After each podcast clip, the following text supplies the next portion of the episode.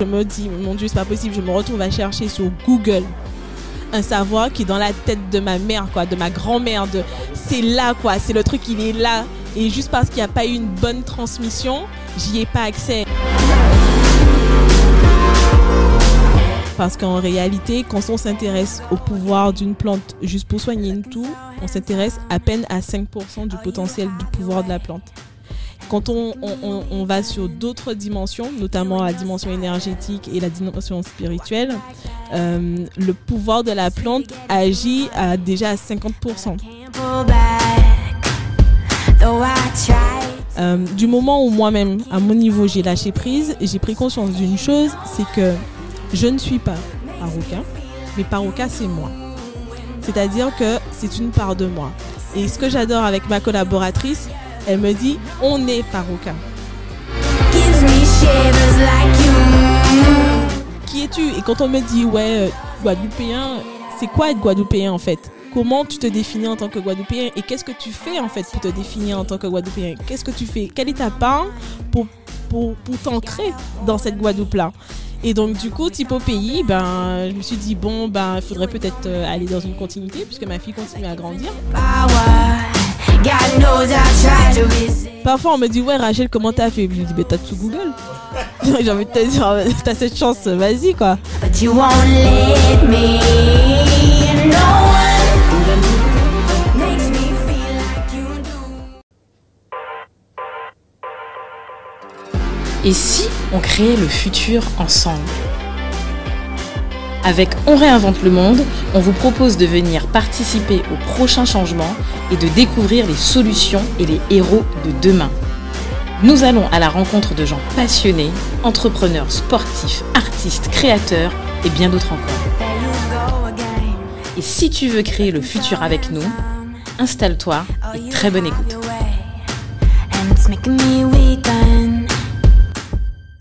Salut Dominique. Salut Cédric. On a aujourd'hui euh, une, euh, une invitée Une avec invitée, nous euh, Une héroïne. de marque. Voilà. Euh, alors, tu peux, nous, tu peux nous dire quoi sur elle? Ah, alors, euh, est-ce que les gens vont trouver? Elle est biologiste? Si je dis. J'aurais plutôt dit santé, non? Oui, on peut dire santé. J'aurais dit remède rasier. Ah, ça donne déjà plus de pistes. Euh, plante médicinale? Allez, Paroka. Ah, là, tu parles de Rachel Lolia. On a avec nous une invitée de marque. Et en plus, on vient de démarrer. On a discuté sur plein de choses. Et en fait, ça donne tellement d'idées que j'ai envie de voir en fait ce que Rachel va nous raconter en fait sur son parcours et sur son expérience de la vie de tous les jours. Mais on va quand même lui laisser en fait euh, se représenter puisqu'on a parlé de plein de trucs. Mais en fait, dire vraiment en fait euh, qui elle est et comment elle se perçoit aujourd'hui. Juste pour démarrer, Rachel, dis-nous en fait un peu euh, comment tu te définis aujourd'hui. Salut les garçons, donc merci déjà pour cette invitation. Et euh, bonjour à tous. Euh, donc oui, Rachel, Rachel Lolia, 32 ans, euh, entrepreneur. Alors j'aime beaucoup simplement résumer par entrepreneur parce que c'est vraiment ma dynamique du quotidien. J'entreprends au quotidien, même dans ma vie privée ou alors dans ma vie professionnelle. Et donc, en l'occurrence de formation biologiste, ingénieure en communication scientifique et aussi formatrice. Voilà. Je suis également maman parce que ça, Ah. Ça a son importance. ça a son importance, d'autant plus que chacune de mes filles a inspiré une de mes principales activités euh, actuelles. Action, principalement, euh, Paroca et Type au pays, Au donc. pays. Euh, donc, euh, une activité par fille. Bon, j'espère que tu ne pourras pas l'avoir en fait. euh, Non. Ah bon. Ah, je rigole. hein, Et T'as donc, voilà. Euh, et donc, euh, sinon, sur le plan plus personnel, euh, voilà, je suis une passionnée de la vie. Euh, c'est vraiment ça. Euh, même au niveau de mes études, j'ai fait euh, ce parcours-là parce que je voulais comprendre qu'est-ce qu'était la vie.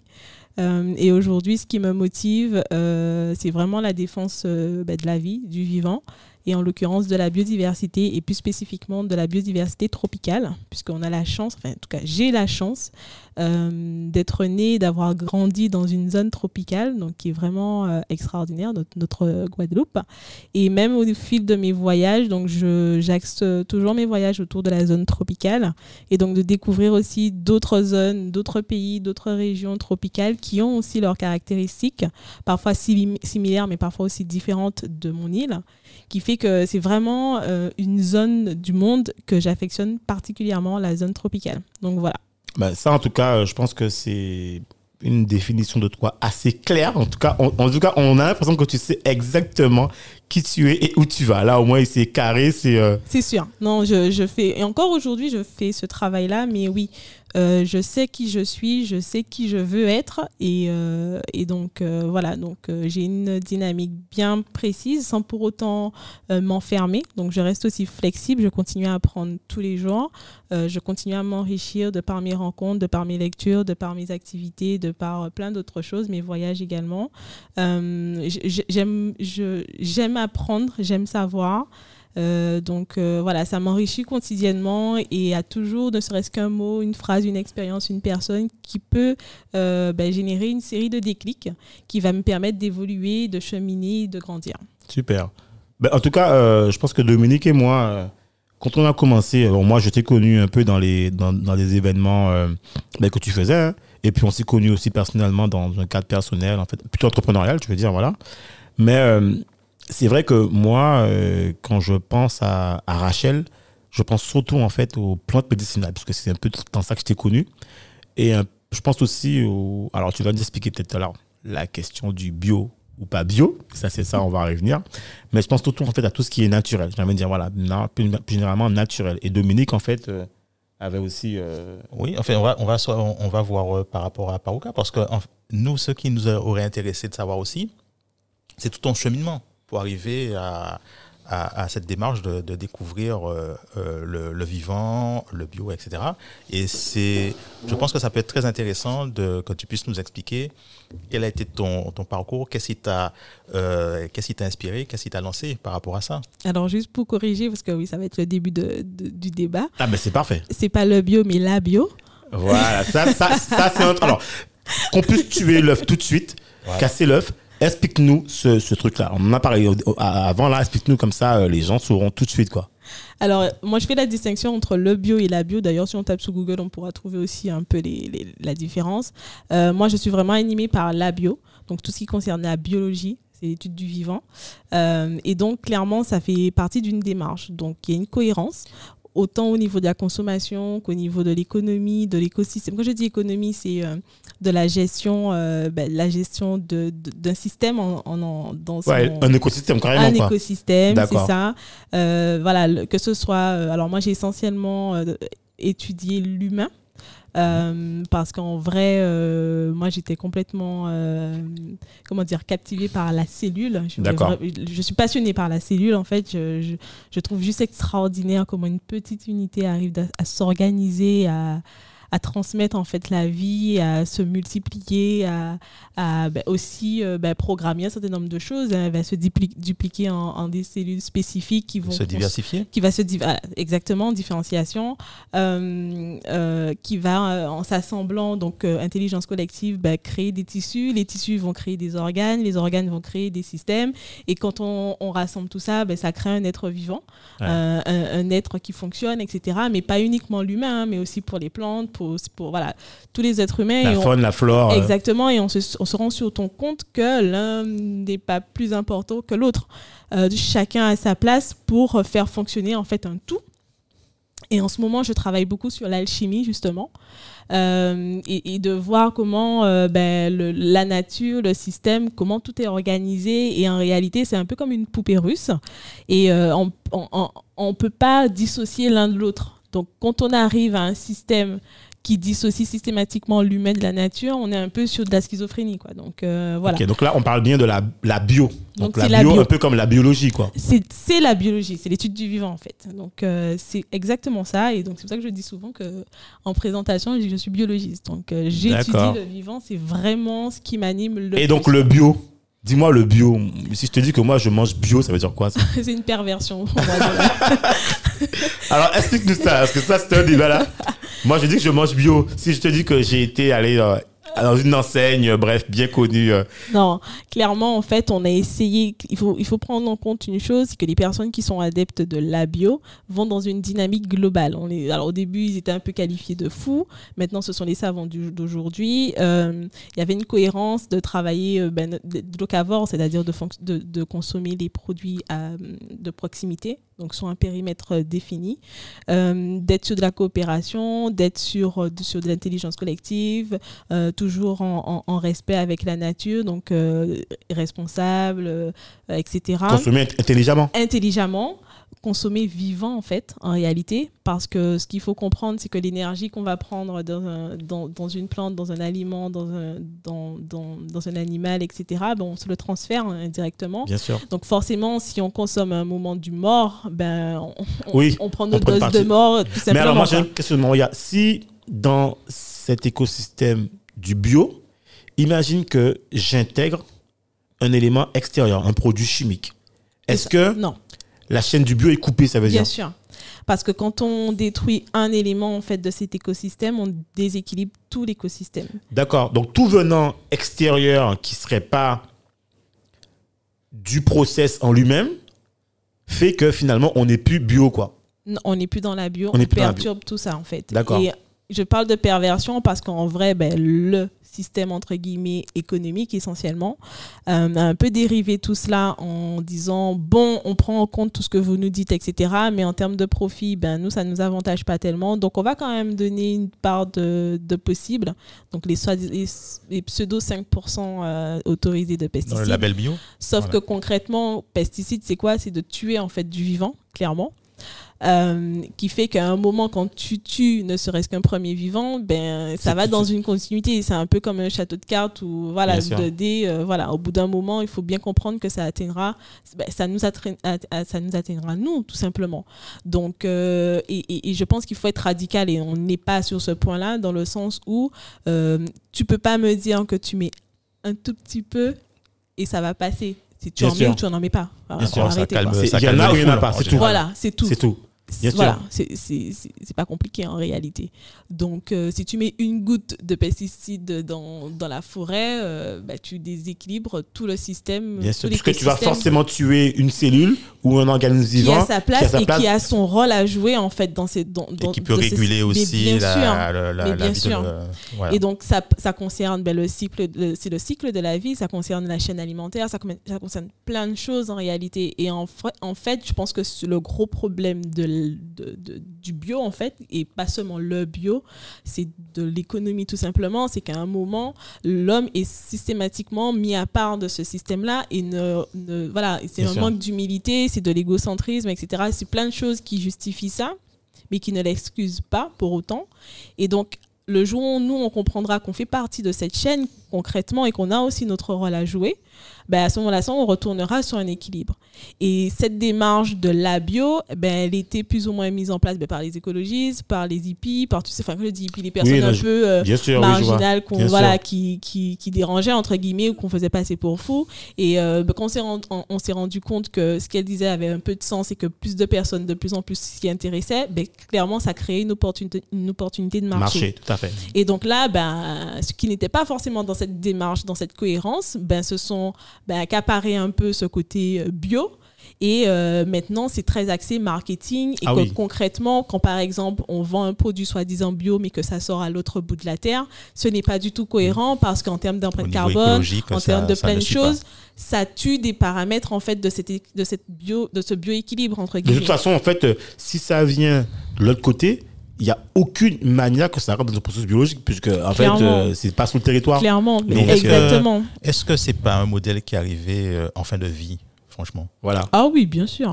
Mais c'est la raison pour laquelle qu'ils essaient de chercher dans, dans- de toutes les manières comment ils peuvent piocher par-ci, par-là, prendre des choses. On appelle ça le greenwashing, Oui. qui fait que euh, on va essayer de... Voilà, c'est pas en se peignant. euh, voilà, ouais. c'est comme quand tu as une baraque, enfin tu as une maison, pardon. Oui, pareil. Quand tu as une maison et que tu vois qu'elle est vraiment hyper méga dégueulasse, que tu as plein de moisissures par, par, moisissures partout peinture, euh, tu mets et que la tu vas juste passer ta petite peinture, tu penses que ça va régler le problème, alors que non, Ouais. il, faut, il faut régler le problème de fond, en fait, en réalité. Et c'est une question de paradigme. Le, le problème de fond, c'est vraiment une question de paradigme. Mais euh, franchement, c'est pas, c'est pas, c'est pas plus, comment je dirais, c'est pas moins cher de passer, de respecter la bio plutôt que de passer avec le système actuel, puisque euh, franchement, ça coûterait quoi au niveau, au niveau économique? Qu'est-ce qui serait le plus, le plus, le moins, le moins cher? Alors moi, je pense qu'il y a deux dynamiques. La première, c'est que ben, ça fait peur dans le sens où, comme c'est quelque chose qui n'est pas forcément maîtrisé ou qui n'a pas été défini par ces premiers acteurs qui ont, eux, défini le système actuel, donc ils ont peur, ça reste un inconnu. Clairement, euh, c'est un, modèle alternatif. Et l'alternative, ça fait peur. Mais je vais encore plus loin. Moi, je te dis que, je que est-ce que c'est pas un désordre? Parce que là, tu, tu, tu, tu, quand on parle de la bio, euh, on va introduire un système où l'homme n'a plus le contrôle. Là, en fait, c'est un système qui est pas économiquement viable pour ceux qui veulent faire leur prédiction. Mais Quoi, je dire. surtout que, en fait, ce pseudo-contrôle qui, qui, qui, qui- qu'on veut absolument garder, qui est une sorte de pouvoir, c'est que c'est détenu par un pourcentage très minime. Oui, c'est sûr. Donc au final, euh, que ça change, ça serait dans l'intérêt de qui ou que ça change pas en fait. Oui. Voilà, donc dans la majorité, on revient vers l'essentiel. Et c'est- dans ce sens que c'est beaucoup plus simple et que ça sera finalement beaucoup plus économique. Moi, aujourd'hui, quand on vient me dire, ouais, consommer local, c'est ce ça coûte beaucoup plus cher, je dis, c'est une question de paradigme, en fait. Parce que concrètement, si tu veux consommer local en consommant comme tu consommes aujourd'hui, c'est clair que ça deviendra beaucoup, ça, sera, ça te reviendra plus cher. C'est pareil pour les yaourts. On veut, moi, je n'achète pas de la laitière ici, quoi. Enfin, enfin, à un moment, il faut arrêter. Sinon, si j'accepte de, de consommer la laitière, il faut que j'accepte son prix. Parce que derrière, ben, je, je vais au-delà, en fait, de l'équilibre et de la logique et de la cohérence. C'est-à-dire que, ben, j'ai pas de, pro- de, de production locale qui fait de la laitière. Mais si je vais, par exemple, consommer euh, un produit, euh, enfin, tout autre, mais qui est fait ici, ben, je vais le payer à son, à son juste prix. Quand je vais, le- je vais consommer un, un, pi- un produit, la laitière, ben, il faut que j'intègre le transport, etc., etc., sûr. le- le- l'empreinte carbone, enfin, tous les, tous, les, tous les paramètres qui vont venir se rajouter et qui vont se répercuter finalement sur mon prix. Donc, en gros, ce que j'ai envie de dire, c'est déjà commence à consommer selon ta réalité, en fait. Et la réalité, elle est souvent sur de la proximité. Moi, aujourd'hui, le fait de consommer local, ça me revient à beaucoup moins cher que, si, que, de la manière dont je consommais quand je revenais de France, en fait, parce que je, je calquais mon même mode de consommation que, la manière dont je consommais quand je faisais mes études en France. Et donc, forcément, c'était c'était exorbitant. Alors, je, moi, je vais me faire un peu l'avocat du diable et je vais te dire, en fait, euh, euh, à ton avis, qu'est-ce qui fait que on se dit que finalement, ben pour moi, c'est plus facile d'aller à dans un hypermarché X lambda et de dépenser euh, 5 euros pour acheter ma laitière que de euh, aller appeler, chercher un fournisseur local. Mais c'est qui qui fait ça? Comment je vais faire? Et j'ai envie de goûter un goût, euh, tu vois? Enfin, qu'est-ce qui fait Comment on peut faire pour, à ton avis, basculer ce truc-là? Parce que finalement, on est quand même des milliers de personnes à aller au magasin, à s'agglutiner dans ces hypermarchés. Et on a l'impression que, en plus, avec le Covid, on a eu l'impression que les gens pouvaient sauter le pas. Finalement, c'était possible. Et qu'est-ce qui fait qu'aujourd'hui, les gens sont retournés On va l'arrêter. Il y a beaucoup de gens qui sont retournés faire leurs achats comme, avant. Donc, il y a bien un moment donné, il y a un truc qui bloque, tu vois. C'est quoi? Est-ce que c'est mental? Est-ce que c'est parce que finalement, c'est quand même moins cher et que la vie est de plus en plus compliquée au quotidien On a de plus en plus de charges ou qu'on a l'impression qu'on a une pression fiscale ou sociale, euh, tu vois, qui est telle. Mais je pense qu'à un moment donné, j'ai envie de te dire que j'ai l'impression que c'est compliqué, tu vois. C'est compliqué. Et qu'est-ce qui peut être ce déblocage finalement, si c'est compliqué? Ou est-ce que toi, tu as une analyse en fait sur ça qu'on n'aurait pas? Alors, si j'ai un avis dessus, et ça reste mon avis Oui, personnel, euh, moi, je pense en réalité que, euh, comment dire, euh, alors comment je vais pouvoir bien dire ça pour me bien me faire comprendre? Voilà. Ce que j'essaie de dire, en fait, en réalité, je n'ai pas de discours opposant en disant, voilà, il faut pas faire ci, il faut pas faire ça, etc. Moi, clairement, si tu as envie d'aller à ton supermarché acheter tes trucs, fais-le. Mais je pense aujourd'hui qu'il faut qu'on prenne conscience d'une chose, c'est qu'on peut consommer de manière consciente, en ayant le choix. En réalité, c'est nous en fait qui définissons clairement euh, bah, le marché, Le marché, c'est le consommateur. Donc aujourd'hui, concrètement, et l'on le voit, si tu as envie de consommer local, mais que tu as envie de rester sous une, une- une solution de facilité, crée de la demande. Et en créant cette demande, il y aura forcément une offre qui va s'y associer parce qu'une demande est associée à une opportunité de marché. Donc forcément, les personnes qui, qui vont en fait faire du business pour ce marché-là vont créer une offre. Aujourd'hui, moi, ce que je prône, c'est que dans ce même espace de distribution, je veux qu'on puisse trouver alors du Nutella, même si j'en consomme pas, Ouais. pour ceux qui souhaitent Oui. consommer leur Nutella. Et ils ont sûr. le droit, en vrai, de consommer leur Nutella. Mais je veux aussi que, parallèlement, qu'on ait aussi la pâte à tartiner produite localement avec le cacao d'ici parce que c'est une alternative, en fait. Tout à fait. Tout à fait. Et demain, je veux pouvoir avoir ce choix.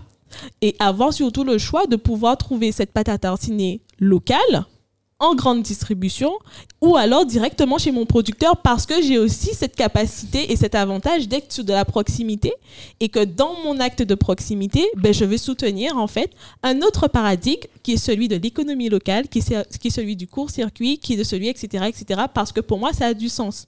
Donc en vrai, il n'y a pas de choix de consommation dans le Bien sens sûr. de dire je suis le consommateur passif ou euh, voilà, j'ai pas envie, etc. Tu as le droit, tu as ta place, tu existes parce que tu fais fonctionner aussi eh ben, une machine d'une certaine manière, mais fais-le en conscience. Sois OK avec ça. Que toi, tu es le consommateur qui n'a pas envie de consommer local et que tu es OK avec ça.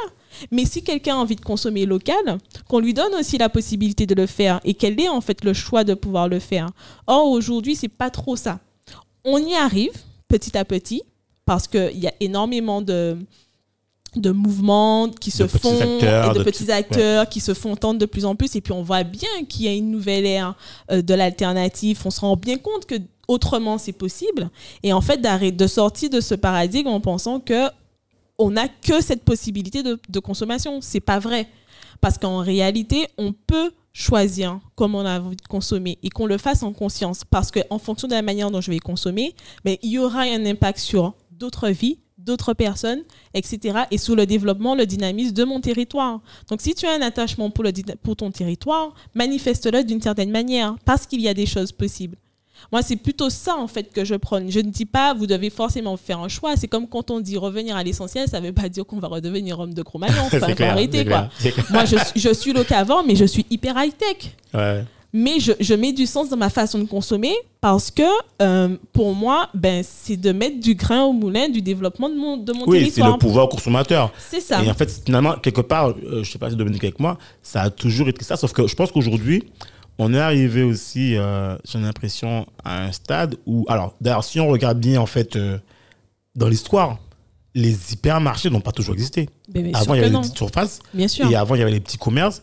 Et donc, d'ailleurs, il se disait il n'y a pas très longtemps que les hypermarchés étaient en, en ralentissement. Mhm. Parce qu'il y a beaucoup de petites structures en fait, qui sont créées. Les petits, alors, je les structures de proximité. Exactement. Les épiceries locales, Les hein. épiceries locales, C'est la ça. proximité.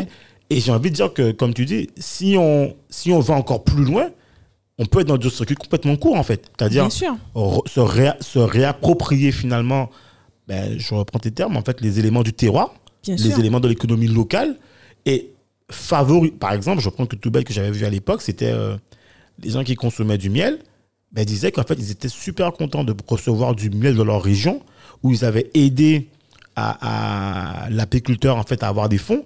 Et j'avais dit que, et moi d'ailleurs, moi, ça m'est arrivé, j'étais tellement fier de consommer. euh, euh, Audrey, enfin Audrey qui avait fait le truc sur la Mélipole, le podcast, nous apporter du miel. J'étais tellement content de goûter du miel local que je me suis dit, mais plus jamais je vais acheter. D'autant un- plus que sur le plan qualité, ça n'a Ah, absolument ça rien à voir. On te le confirme, ça n'a rien à voir. à voir. Enfin, Ah oui. clairement. Donc à un moment, euh, enfin voilà, il faut il faut simplement prendre conscience euh, que autre chose existe, premièrement, et que deuxièmement, on a tous un rôle à jouer en fait. Moi, c'est vraiment ça mon message. Et au-delà de mes actions, euh, de valoriser notre biodiversité, ça permet aussi de prendre conscience parce qu'on passe par de l'information.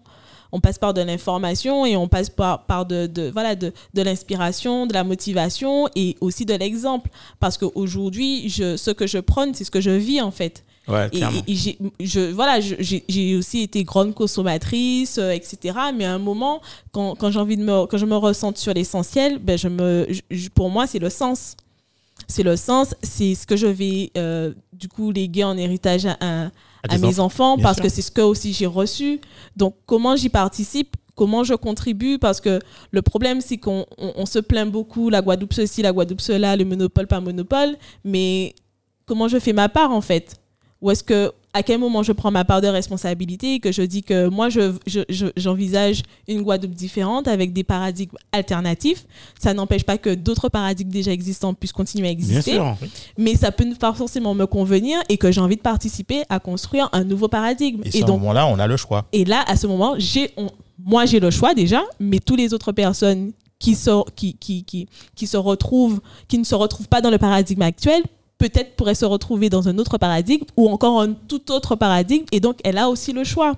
Et en fait, pour moi, c'est ça le vivant. C'est, quand, une fourmi prend une direction au lieu d'une autre, elle a le choix en fait. Et je pense que la vie, de manière générale, c'est de la transmission. Et dans cette transmission, on a le choix. C'est-à-dire, qu'est-ce qu'on va en faire? Qu'est-ce qu'on va faire de tout ça, de ce bagage, de cet héritage? Et où est-ce qu'on va en fait? Et c'est du dynamisme en réalité. Donc quand on est là juste à subir, ben, on n'est plus dans du dynamisme. Ouais, effectivement. Donc c'est pour c'est dans ça que je trouve ce- du sens et c'est la ma quête entre guillemets pour comprendre la vie qui m'a amené à, à, à ce positionnement, à ces interrogations, etc. En tout cas, on a, en tout cas, on a plein de thématiques sur lesquelles on sait que tu seras à l'aise et tu vas nous donner du retour. Mais on va quand même s'axer un tout petit moment quand même sur Paoka parce que c'est un truc, euh, c'est quand même en fait, euh, alors c'est pas forcément l'axe parce qu'en fait finalement, je pense que l'axe on a dévié puisque finalement on a plein de sujets sur lesquels on peut poser des questions parce que là c'est super intéressant. Mais est-ce que tu peux, euh, Dominique, tu avais une question sur Paoka d'ailleurs. En fait, oui, en fait, Paroka, c'est c'est une aventure euh, qui, est, qui est très intéressante. Euh, Paroka, est-ce que tu peux nous, nous expliquer, en fait, euh, d'où est venue l'idée euh, de Paroka et nous expliquer, ou, ou du moins aux auditeurs, qu'est-ce que c'est Paroka en, en détail? Alors Paroka, c'est un, un- sacré cheminement, comme tu l'as dit, c'est une expérience, c'est une aventure. Euh, elle a débuté en 2016, si je me rappelle bien. Euh, sur un constat personnel, clairement, en fait, euh, ma- mon aîné euh, faisait énormément d'eczéma. Et elle avait quel âge à, à ce moment-là Euh, alors, euh, bah, à la naissance, hein, dès la Ouais, naissance. dès la naissance, Ouais, dès la d'accord. naissance. Euh, et donc, au final, euh, ben, je la soignais essentiellement euh, bah, grâce aux mamies, etc., euh, ma Oui, comme- grand-mère, ma mère, enfin voilà. Euh, voilà, j'ai eu cette chance de baigner vraiment dans, dans l'univers des, des, des grandes tantes, des mamies, des arrière-grand-mères. Utilise ça, bête ça, mélange ça. Donc j'étais très très très guidée en fait, Euh, beaucoup de savoir autour de moi. Et, euh, et pour autant un soir en fait à 1h, 3, 3, 1h, 1h 3 heures du matin, je me rappelle plus trop, euh, elle me fait une crise en fait d'eczéma et donc elle se Ah gratte etc. Et là je me rends compte vraiment de, de ma carence parce que je n'avais pas de mamie, je n'avais pas de maman, j'avais personne autour de moi, j'étais toute seule avec ma gamine. Et je me suis dit, waouh, comment je peux soulager ma, ma fille alors que je sais qu'il y a des plantes dans, dans mon jardin. Je sais que dans mon entourage, là, qu'il y a en fait de quoi pouvoir soulager mon, tu sais bébé, faire, mais je sais pas comment quels, faire en fait. euh, Je sais pas quoi choisir, je sais pas comment l'utiliser, je sais pas, je sais pas, je ne sais pas. Mhm. Alors que j'ai ce savoir qui est existant. Il Juste est là. dehors chez toi, juste Voilà. dehors. Il est juste là, Là. en fait. Et, et je peux, c'est hyper frustrant. Enfin, je, je imagine un peu vraiment sur Ouais. le coup. Et le pire, c'est que je, je, je prends mon téléphone et que je vais sur Internet, je vais chercher, en fait. Et je me suis dit, c'est abusé quand même. Je vais sur Internet Attends, pour à chercher ce un truc. moment-là, mais bon, il est, mettons qu'il soit 3 heures du matin. Mais euh, maman, on peut la réveiller là quand même. Ouais. Maman, maman c'est la une terre. urgence.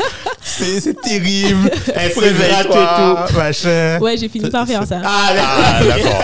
Non, mais attends, non, non, mais une maman, c'est toujours, ça pardonne toujours, il n'y a oui, pas mais de bon, souci. sur l'instant quand Oui. même, c'était hyper frustrant parce qu'en vrai, je me dis, mais mon Dieu, c'est pas possible. Je me retrouve à chercher sur Google un savoir qui est dans la tête de ma mère, quoi, de ma Ouais. grand-mère. Un de- savoir local. C'est là, quoi. C'est le truc qui Ouais. est là. Et juste parce qu'il n'y a pas eu une bonne transmission, j'y ai pas accès. Et Ouais. que ce que je trouve en réalité sur Internet, ben, il n'y a rien qui me donne la garantie que ce soit vrai, que ça soit vérifié, Voilà. que ce soit correct, etc., etc.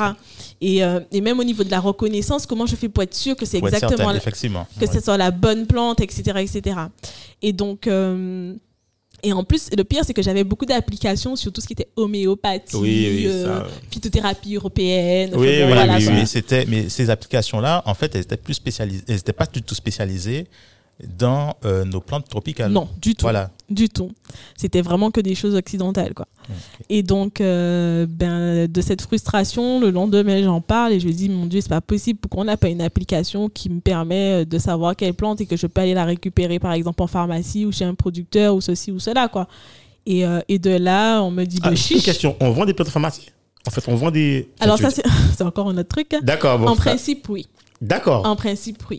Mais euh, pas dans toutes les pharmacies, il faut les connaître. D'accord. Euh, et ça, c'est un gros problème. Mais il a- a- n'y a pas une interdiction de la pharmacopée euh, française sur les plantes. euh, Ça a été levé par euh, la loi justement pour laquelle le docteur Henri-Joseph Des- et une, euh, une équipe a, D'accord. ok. voilà, travaillé, qui fait qu'aujourd'hui, on a un certain nombre de plantes qui sont rentrées dans la pharmacopée française et qui nous permet de les avoir en pharmacie. Ah, génial. C'est bien. On est sur de la théorie, hein, là. D'accord. Désolé alors. Dans la pratique, on n'y est pas encore. D'accord. Ou tout au moins, il y a un peu des... Voilà, il y a des deux, trois ovnis par-ci, par-là, mais si on les connaît pas, voilà, et au bout d'un moment, si toute la population de la Guadeloupe le connaît, et encore plus pour les... Voilà, bien qu'en Martinique, ils sont assez avancés dessus, donc ça, c'est top. À La Réunion, mais ils sont à 10 000 lieues de chez nous. Waouh. Ah non, mais eux, c'est pratique. Tu vas dans n'importe quelle pharmacie, il y a un réseau de pharmacies qui distribue les plantes de chez nous. Et en grande distribution, ils ont les plantes de chez eux en, en, en, en- Alors, en attends, alors, c'est quoi le problème? Attends, faut que tu m- Non, le, c'est quoi le problème là? Je comprends pas là. Moi, je, Ouais, je- où est-ce que ça Et bloque pourtant, ici? ils ont exactement sur les mêmes choses que nous, c'est-à-dire Ouais. qu'ils ont les mêmes quantités de plantes qui sont rentrées aussi dans la pharmacopée, parce que c'était un- un- une dynamique générale sur l'ensemble des Outre-mer. Enfin bon, bref, oui, tu m'as voilà. bien dit c'est- c'est le, le, docteur Henri-Joseph qui. Attends, il y a un truc il y a un truc, il y a un truc. Et le Bon. pire, c'est que quand ils font leur formation, ils parlent d'Henri Joseph. J'ai assisté à une de leurs formations. Mais Et euh, ouais, non, mais c'est juste extraordinaire en fait le, le décalage qu'il y a. Mais j'en parlerai pas trop, puisqu'il y a énormément de choses à dire. Et là, on, est, on sera là pour 2-3 heures. Alors, juste une information c'est une question de demande ou c'est une question autre? Je pense que c'est surtout une question d'organisation. D'accord. D'organisation et de volonté. D'accord, ok. Notamment politique et économique. Politique. Ok, euh, c'est voilà. ça que j'allais te demander. Euh, euh, mais je pense qu'il y en a peut-être de toi qui ont déjà pris conscience parce que j'ai vu passer une- un appel d'offres de filière et qui avait pharmacopée entre parenthèses. Je me suis dit, ah, il commence à se réveiller, c'est bien. Ah, d'accord. Bon, Mais bon, ok, on a on a encore du temps à. Ouais, il y a encore. il y a ça encore. viendra, ça Ouais, viendra. Sinon, on ira en, en Réunion ou en Martinique. Voilà. Très bref, rigole. Ouais, en plus, le pire, c'est qu'ils livrent, donc c'est très bien. hein. Bon, ben. Ah bon, je dois saluer. Alors, et donc, ouais. par rapport, par rapport à, à ta fille, donc finalement, tu as, tu as pu appeler euh, ta mère directement. Et qui Oui, bon, finalement, on a trouvé de, du coup, euh, on a trouvé des solutions. Ma Oui. fille, depuis, euh, fait plus de crise d'eczéma du tout. Enfin, ça, c'est une, voilà, c'est une histoire Ouais, euh, passée. hein. D'accord. Et Là, donc, t'en le parles, t'en parles, Et elle euh, était t'en parles de essentielle- ça autour de toi. Ouais, Et- en fait, euh, j'en parle et donc ma fille était essentiellement. Enfin, elle a, j'ai, j'ai eu un, hum, j'ai pu en parler à mon pédiatre et qui était Oui. très ouvert justement à cette pratique. Donc, elle a été soignée et guérie grâce aux plantes médicinales. Et donc de là, en parlant un peu autour de moi, euh, je leur dis ouais, c'est super frustrant de voir qu'en fait on n'a même pas cette information là disponible de manière pratique et immédiate pour pouvoir mettre en application, mais en étant sûr de l'information. Et euh, elle me dit ah ouais, et donc tu vois ça comment, etc. Moi je lui dis mais je sais pas, moi j'aurais fait une application ou un truc comme ça parce qu'en fait il existait déjà des blogs, mais les blogs, pff, Ouais. voilà quoi. Je pense le, le temps que tu cherches que c'est mis à le temps jour, que tu cherches que c'est c'est pas forcément mis à jour. Je pense que ce sont des personnes qui se sont mis dessus un instant T et puis après voilà, c'est- ils ont laissé ça tomber parce que c'est un vrai travail de fourmi. Et donc du coup, euh, l'application était pratique dans le sens où elle permettait aussi cette mobilité et cette mise à disposition immédiate quel que soit l'endroit Oui. où on était. Et donc, euh, et donc là, on me dit mais chiche, t'as qu'à la faire. Bah oui, c'est Bah oui. c'est toi qui as le besoin en plus. Et comme moi j'aime bien les challenges, donc euh, Voilà. quand on me dit euh, fais pas ou fais un truc, c'est là que tu me donnes plus de, de Bon. motivation à faire. Enfin bon, bref, donc du coup, j'ai fait ah ouais, mais ok, c'est cool, je vais regarder. Donc forcément, direct, j'ai commencé à chercher, créer une application sur Google. Genre, c'est ma première recherche. Ah ouais, c'est Créer direct. une D'accord. application sur Google. Ok, ok. J'avais jamais codé de ma vie et jusqu'à maintenant, je sais toujours pas coder. Bon, c'est pas, pas, plus grave. Aujourd'hui, euh, clairement, je pense que j'aurais fait exactement la même recherche. J'aurais été beaucoup plus loin parce qu'en vrai, quand je me suis lancée sur Paroka, ben, on était sur les. Je me rappelle, hein, mon, mon, l'une, de mes, l'une de mes inspirations, c'était Jessica Brudé, donc euh, vraiment Ah oui. pionnière sur le côté euh, digital, ouais. gna, gna, gna, voilà quoi. Donc en termes de, de veille, d'information, de ressources, ben, il n'y avait pas grand monde pas- non, pas qui maîtrisait à l'époque et ça Mhm. coûtait hyper cher. J'ai fait des demandes de vie, de Ah oui, devis à droite, à gauche, même jusqu'en Thaïlande, quoi. Enfin, j'ai ouais, j'ai fait des demandes de devis pour créer des applications jusqu'en Thaïlande. Ah ouais. Non, mais franchement, j'ai Ouais, J'ai cherché, quoi. ouais, t'as cherché. j'ai cherché, j'ai bûché, j'ai été à la Vivatech, j'ai fait plein de trucs parce que j'avais une idée bien jusqu'à maintenant, j'ai une idée bien précise en fait de ce que je veux. Et au final, euh, bah, et d'ailleurs, ça a défini un peu toute ma façon d'entreprendre par la suite. J'ai fait du bootstrapping. Donc ça veut dire que je me suis dit bon, je fais déjà avec ce que j'ai et on verra par la suite. Et donc je suis tombée grâce au concours euh, auquel j'avais participé, je suis tombée sur euh, sur euh, sur une collaboratrice qui m'a dit ben écoute moi je je veux bien t'aider, on veut je veux bien tester pour voir qu'est-ce que ça peut donner. Elle finissait tout juste sa formation de développeur. Ok. Et donc, du coup, elle m'a dit, bon, moi, je peux te garantir ça. Donc, en vrai, ben, c'est un peu comme une maison où elle me garantissait, en fait, la structure en, en- en métal de, la, de toute la maison et que moi, je devais faire, en fait, tout l'habillage, Les finitions, quoi. les finitions. Le Donc, gros ça va, mais les la- finitions, ouais. ça peut paraître fini- plus costaud qu'on ne le pensait. Il fallait, voilà. Donc, du coup, faire toutes les finitions et la déco intérieure, du coup, aussi. Ah ouais. Parce que au-delà de la finition, ben, le design, du coup, ben, il y avait aussi le contenu. Et donc, quand je me suis dit, bon Dieu, je vais me lancer dans ça, j'ai négocié avec, euh, avec mes proches. Ok. Je me prends une année pour pouvoir mettre ce projet-là en place. Ok. Et euh, Ah on ouais, m'a dit, même. OK, vas-y. Donc en fait, tu t'es euh, arrêté complètement, tu t'es mis 100% Voilà, sur tu- Paoka. C'est ça, Voilà. c'est ça, exactement. Non, en fait, en vrai, j'ai pris un an parce que je voulais vraiment entreprendre, que voilà, c'est c'est vraiment quelque chose que j'avais envie de faire. Ok. Euh, et euh, à la base, le premier projet que j'avais envie de faire, c'était une, une house family. Ah, fait, d'accord. euh, Ah ouais, tu t'es regardé toi. C'est Ouais. complètement récent, ça fait récent. C'est. enfin, De waouh. 2012 hein, quand même. hein. Ah ouais, mais Euh, j'avais le projet construit et tout, euh, mais comment j'ai évalué Mais t'as vu ça où? T'as vu ça au States alors? Parce que c'est- c'était pas en France, hein. Oh, je me rappelle. Mais en fait, c'était un besoin. Je suis là, mon Dieu, si je pouvais aller à un endroit où je, je vais avec ma fille, mais au même endroit, je peux faire tout ce que j'ai à faire, yoga, lecture, euh, tout en fait. Et qu'en même temps, on me garde ma fille, mais en même temps, c'est pas juste en mode ga- garderie, Ouais, mais ouais, elle fasse des, activités. elle fait des activités, et puis on peut déjeuner au même endroit. Fait bon, voilà, c'était vraiment l'idéal. ouais, ouais. Euh, et quand j'ai évalué un peu les, les choses, j'étais à un million. Je me suis dit, bon, ben, je vais attendre. hein. Donc voilà. Ça, ça refroidit, effectivement. Ça refroidit. Quand j'ai fait les devis pour Paroca, on m'a dit, ouais, euh, entre, alors j'ai aussi entre 21 000 et 42 000 euros. Je me suis dit, ouais, encore d'autres. Oh, que non, les gens se touchent, c'est pas possible. Ouais. Donc, du coup, euh, quand je suis tombée sur cette collaboratrice qui m'a dit, bon, écoute, on peut tester, mais je te promets pas. Et tout, je lui ai dit, tu sais quoi, débrouillard, pas de problème, nous, ouais. Et donc, l'idée, c'est, euh, bon, en vrai, ça, c'est entre avril et juillet. Donc, toute cette- la période d'en amont, de, donc, je- de janvier à avril, j'ai réfléchi, en fait, euh, à ce que j'avais envie euh, comme projet, comme application, c'est-à-dire les informations qui allaient ressortir, travailler sur le design, etc. Et après, on s'est mis vraiment à fond dessus d'avril à juillet et l'application est sortie en juillet. Ok. Mais on se faisait des nuits blanches, on se, voilà, j'ai Ah oui, j'ai bouquiné de malade pendant euh, un moment même. Ma mère m'a dit Je pensais que tu faisais rien quand tu restais à la maison, mais en fait, tu bossais, quoi. Donc, voilà, elle m'a dit À quel moment tu as fait ça. Ah oui, Ah oui. c'est lire des, des, des, des bouquins. J'en ai eu pour 3000 euros d'investissement de Ah oui, bouquins. de bouquins. Et c'était sur euh, de la programmation C'était sur quoi le Ben, le contenu, parce qu'une fois que j'avais travaillé sur le design, alors l'avantage du design, c'est que j'aimais, voilà, j'ai un petit côté artistique, donc Oui. tout ce qui est euh, infographie, Oui, photographie, ça, ouais. etc. J'aime beaucoup.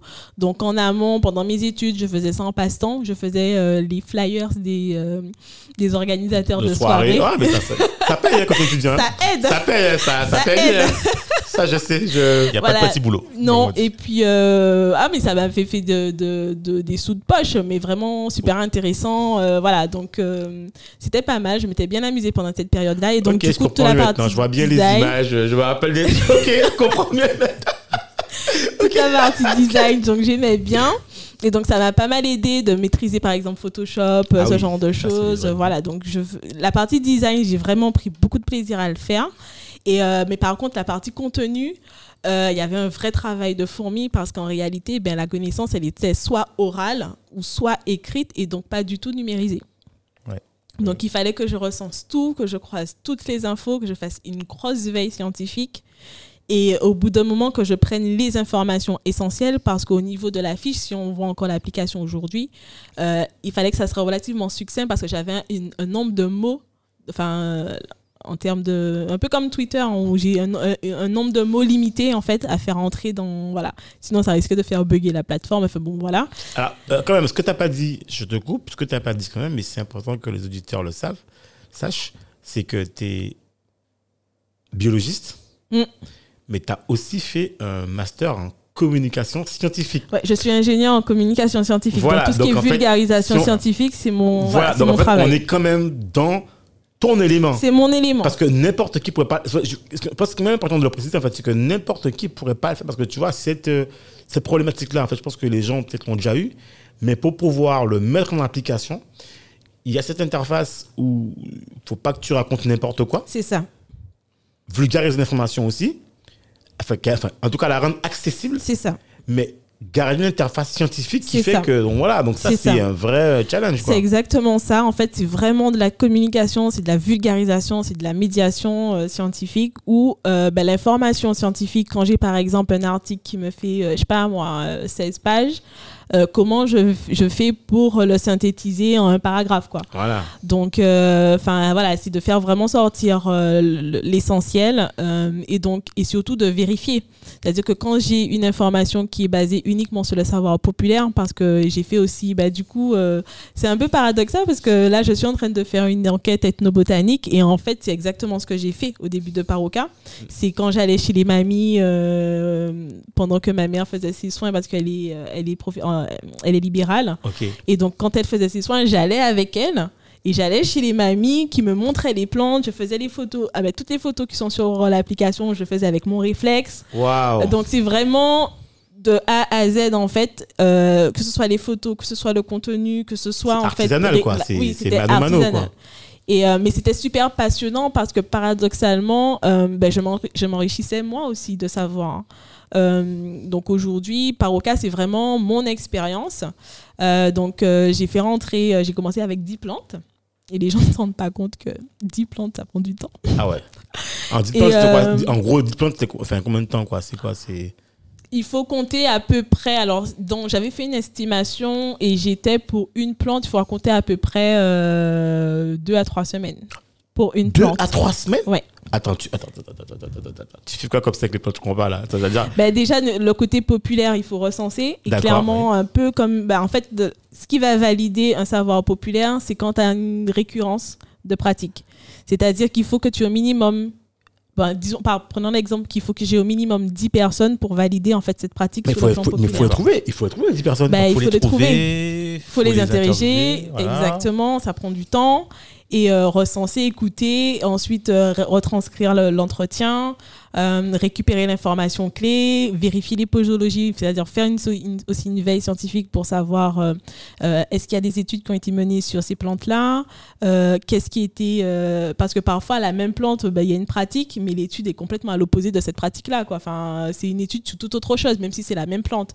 Donc, il y avait vraiment toute cette information. Et même au niveau des, des, des livres, il y avait énormément de livres qui avaient été édités il y a une trentaine d'années, voire même plus, mais qui aujourd'hui n'existent plus. Ah oui, Il n'existe plus. Comment c'est qui possible? n'existent plus du tout parce qu'ils ne sont pas forcément réédités, que pour beaucoup, les auteurs sont déjà morts. Euh, ouais, vraiment, euh, c'est une vraie source d'information et j'ai eu beaucoup de chance à ce niveau-là parce que, ben, connaissant ma démarche euh, et comme je venais souvent avec beaucoup de bienveillance, ben, les personnes âgées me donnaient beaucoup de, de livres, d'informations, de livres. Il y en a beaucoup qui maîtrisaient, qui me disaient, ben, Vin, tel jour, en Kédio, tel bitin, où je passais des après-midi à faire le tour des jardins avec les Mais ça vaut de l'or ce que tu racontes là. C'est super. En fait, ça n'a pas de prix. Ben oui, c'est. Et c'est pour ça que je aujourd'hui que c'est vraiment sur de l'engagement. Euh, euh, on, on, on se rend pas compte que quand on a juste 30 plantes sur une application, tout le travail qu'il y a derrière, mais surtout toute la richesse en fait que ça représente. Et quand on me demande aujourd'hui comment je gagne de l'argent ou que je gagne pas de l'argent, Enfin, on n'est plus sur de l'argent là. Ouais, ça va au-delà de ça en fait, parce que c'est de la transmission, c'est du savoir, c'est du patrimoine, c'est de l'héritage en fait. Aujourd'hui, toute cette connaissance-là, je peux la transmettre à mes enfants Tout à fait.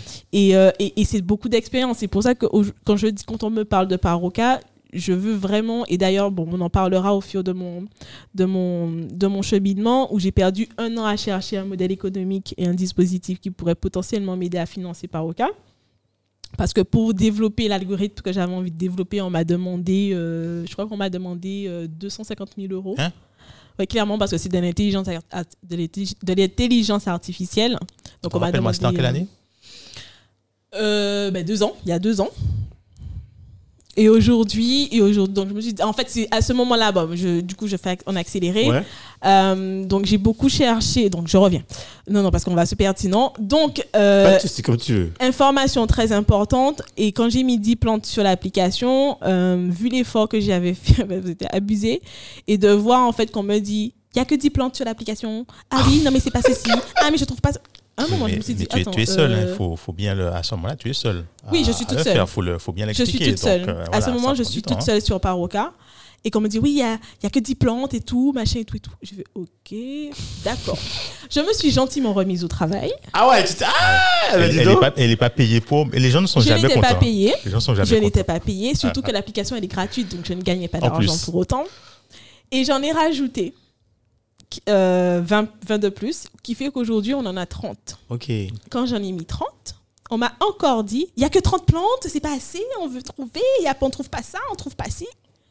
Je me suis dit, de toute façon, alors une chose est sûre, c'est que sur les 750 plantes là, médicinales, en moyenne, on utilise à peine 5 D'accord. quotidiennement. Donc clairement, vous allez trouver le moyen d'utiliser les 30. Donc, il y en a Quand tu as utilisé les- 750 Il y en a ouais, plus de 700 de connus. Voilà. il y en a qui ne sont pas encore euh, Découverte. découvertes. Euh, quand vous aurez utilisé les 30 plantes, je continuerai à en mettre. et donc, à ce moment-là, aujourd'hui, l'application est telle qu'elle, et je pense qu'elle est relativement intéressante. Elle est, très franchement, je le dis, hein, il y a une deuxième version qui a été développée. Une version qui avait plus de plantes, euh, plus intéressante, plus interactive. Mais en fait, je me suis dit à un moment, stop, en fait. C'est pas toi, en fait. C'est pas, c'est pas ce que tu veux Non, transmettre, en fait. Non. C'est pas l'histoire de Paroca, finalement. Non, non, parce que là, en fait, tout simplement, ben, je rentrais dans une sorte de moule. C'était mécanique en fait. Ouais, en fait, on attendait ça de moi, donc il fallait absolument que je... ouais, non, pas. à non. À un moment, je me suis dit, en fait, non.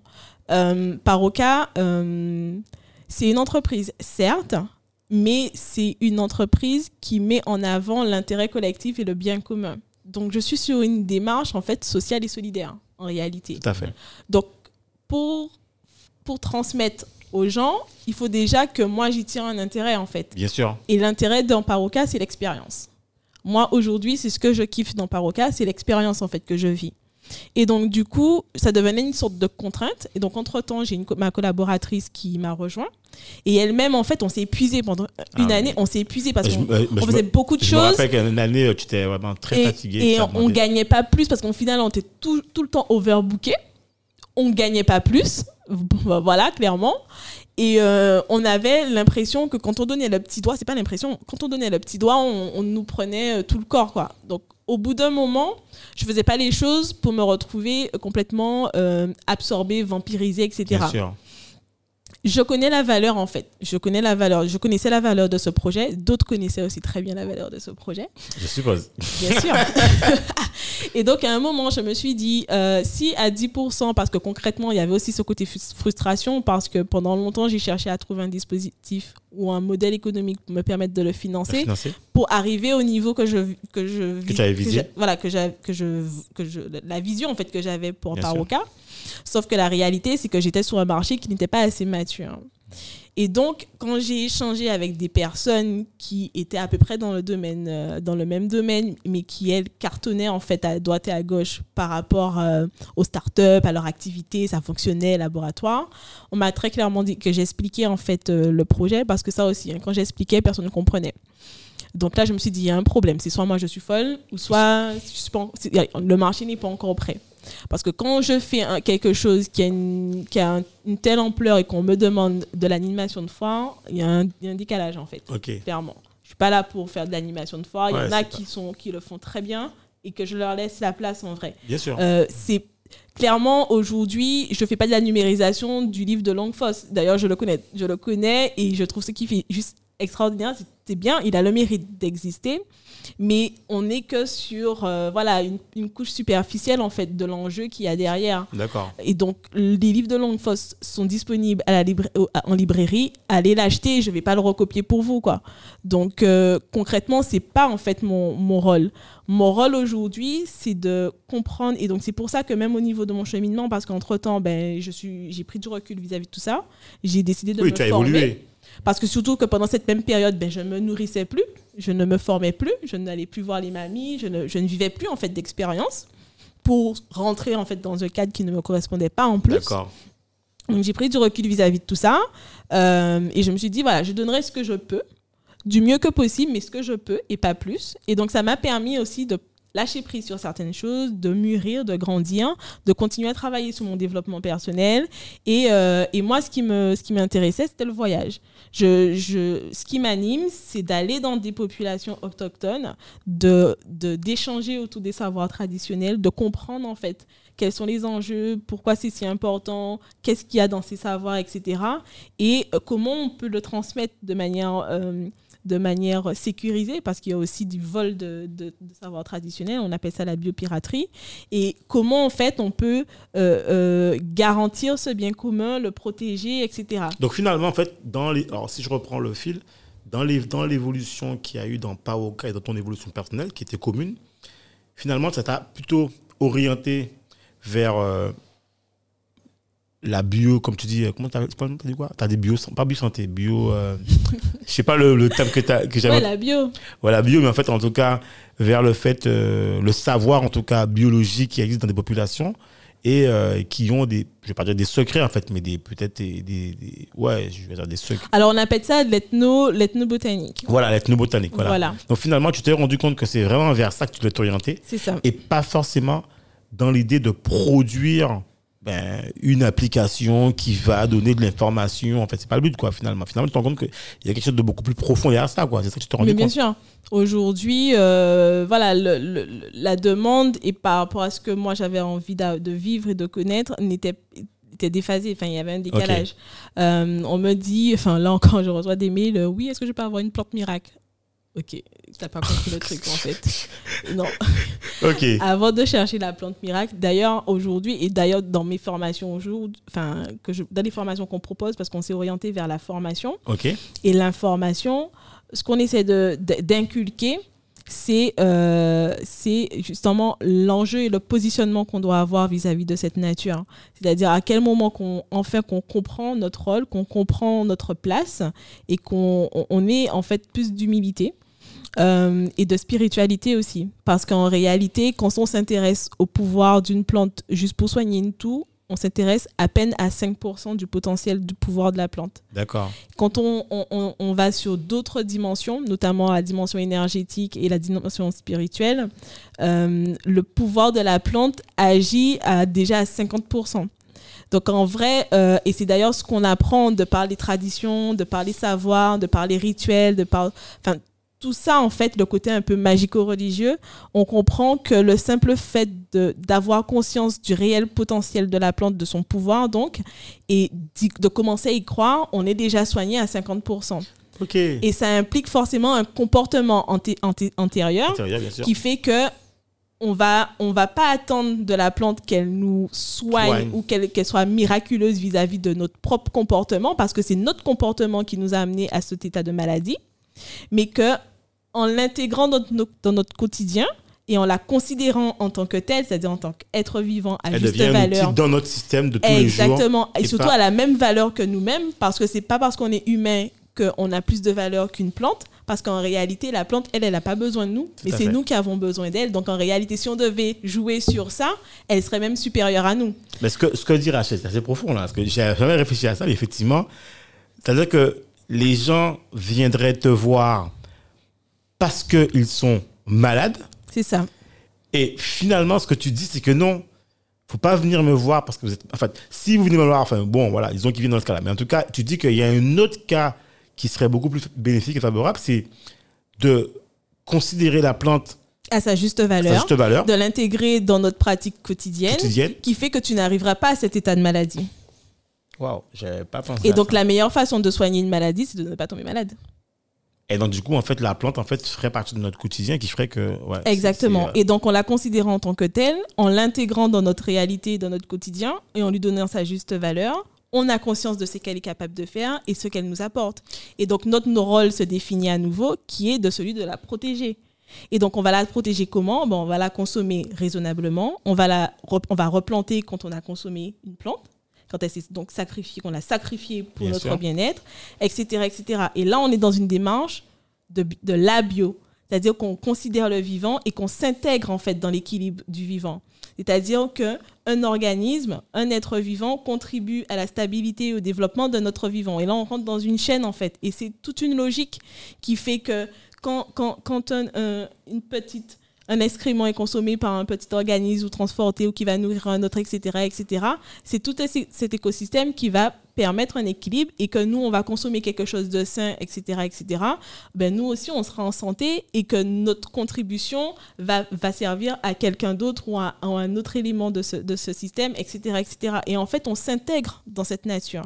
Et c'est pour ça que je parle d'alchimie, parce que c'est vraiment quelque chose qui va au-delà de notre simple physique. Et d'ailleurs, même quand on revient à la définition de la santé euh, ben, de l'OMS, c'est vraiment l'équilibre entre le côté physique, le côté psychique, psychique. mais aussi le côté social. Ouais. C'est-à-dire l'interaction qu'on a avec les autres. Mais quand je dis autre, c'est pas seulement l'être humain, mais c'est aussi avec la plante. Clairement, aujourd'hui, en fonction de la manière dont tu... Généralement, quand tu veux voir savoir comment la personne se considère, elle, regarde comment elle traite ses plantes.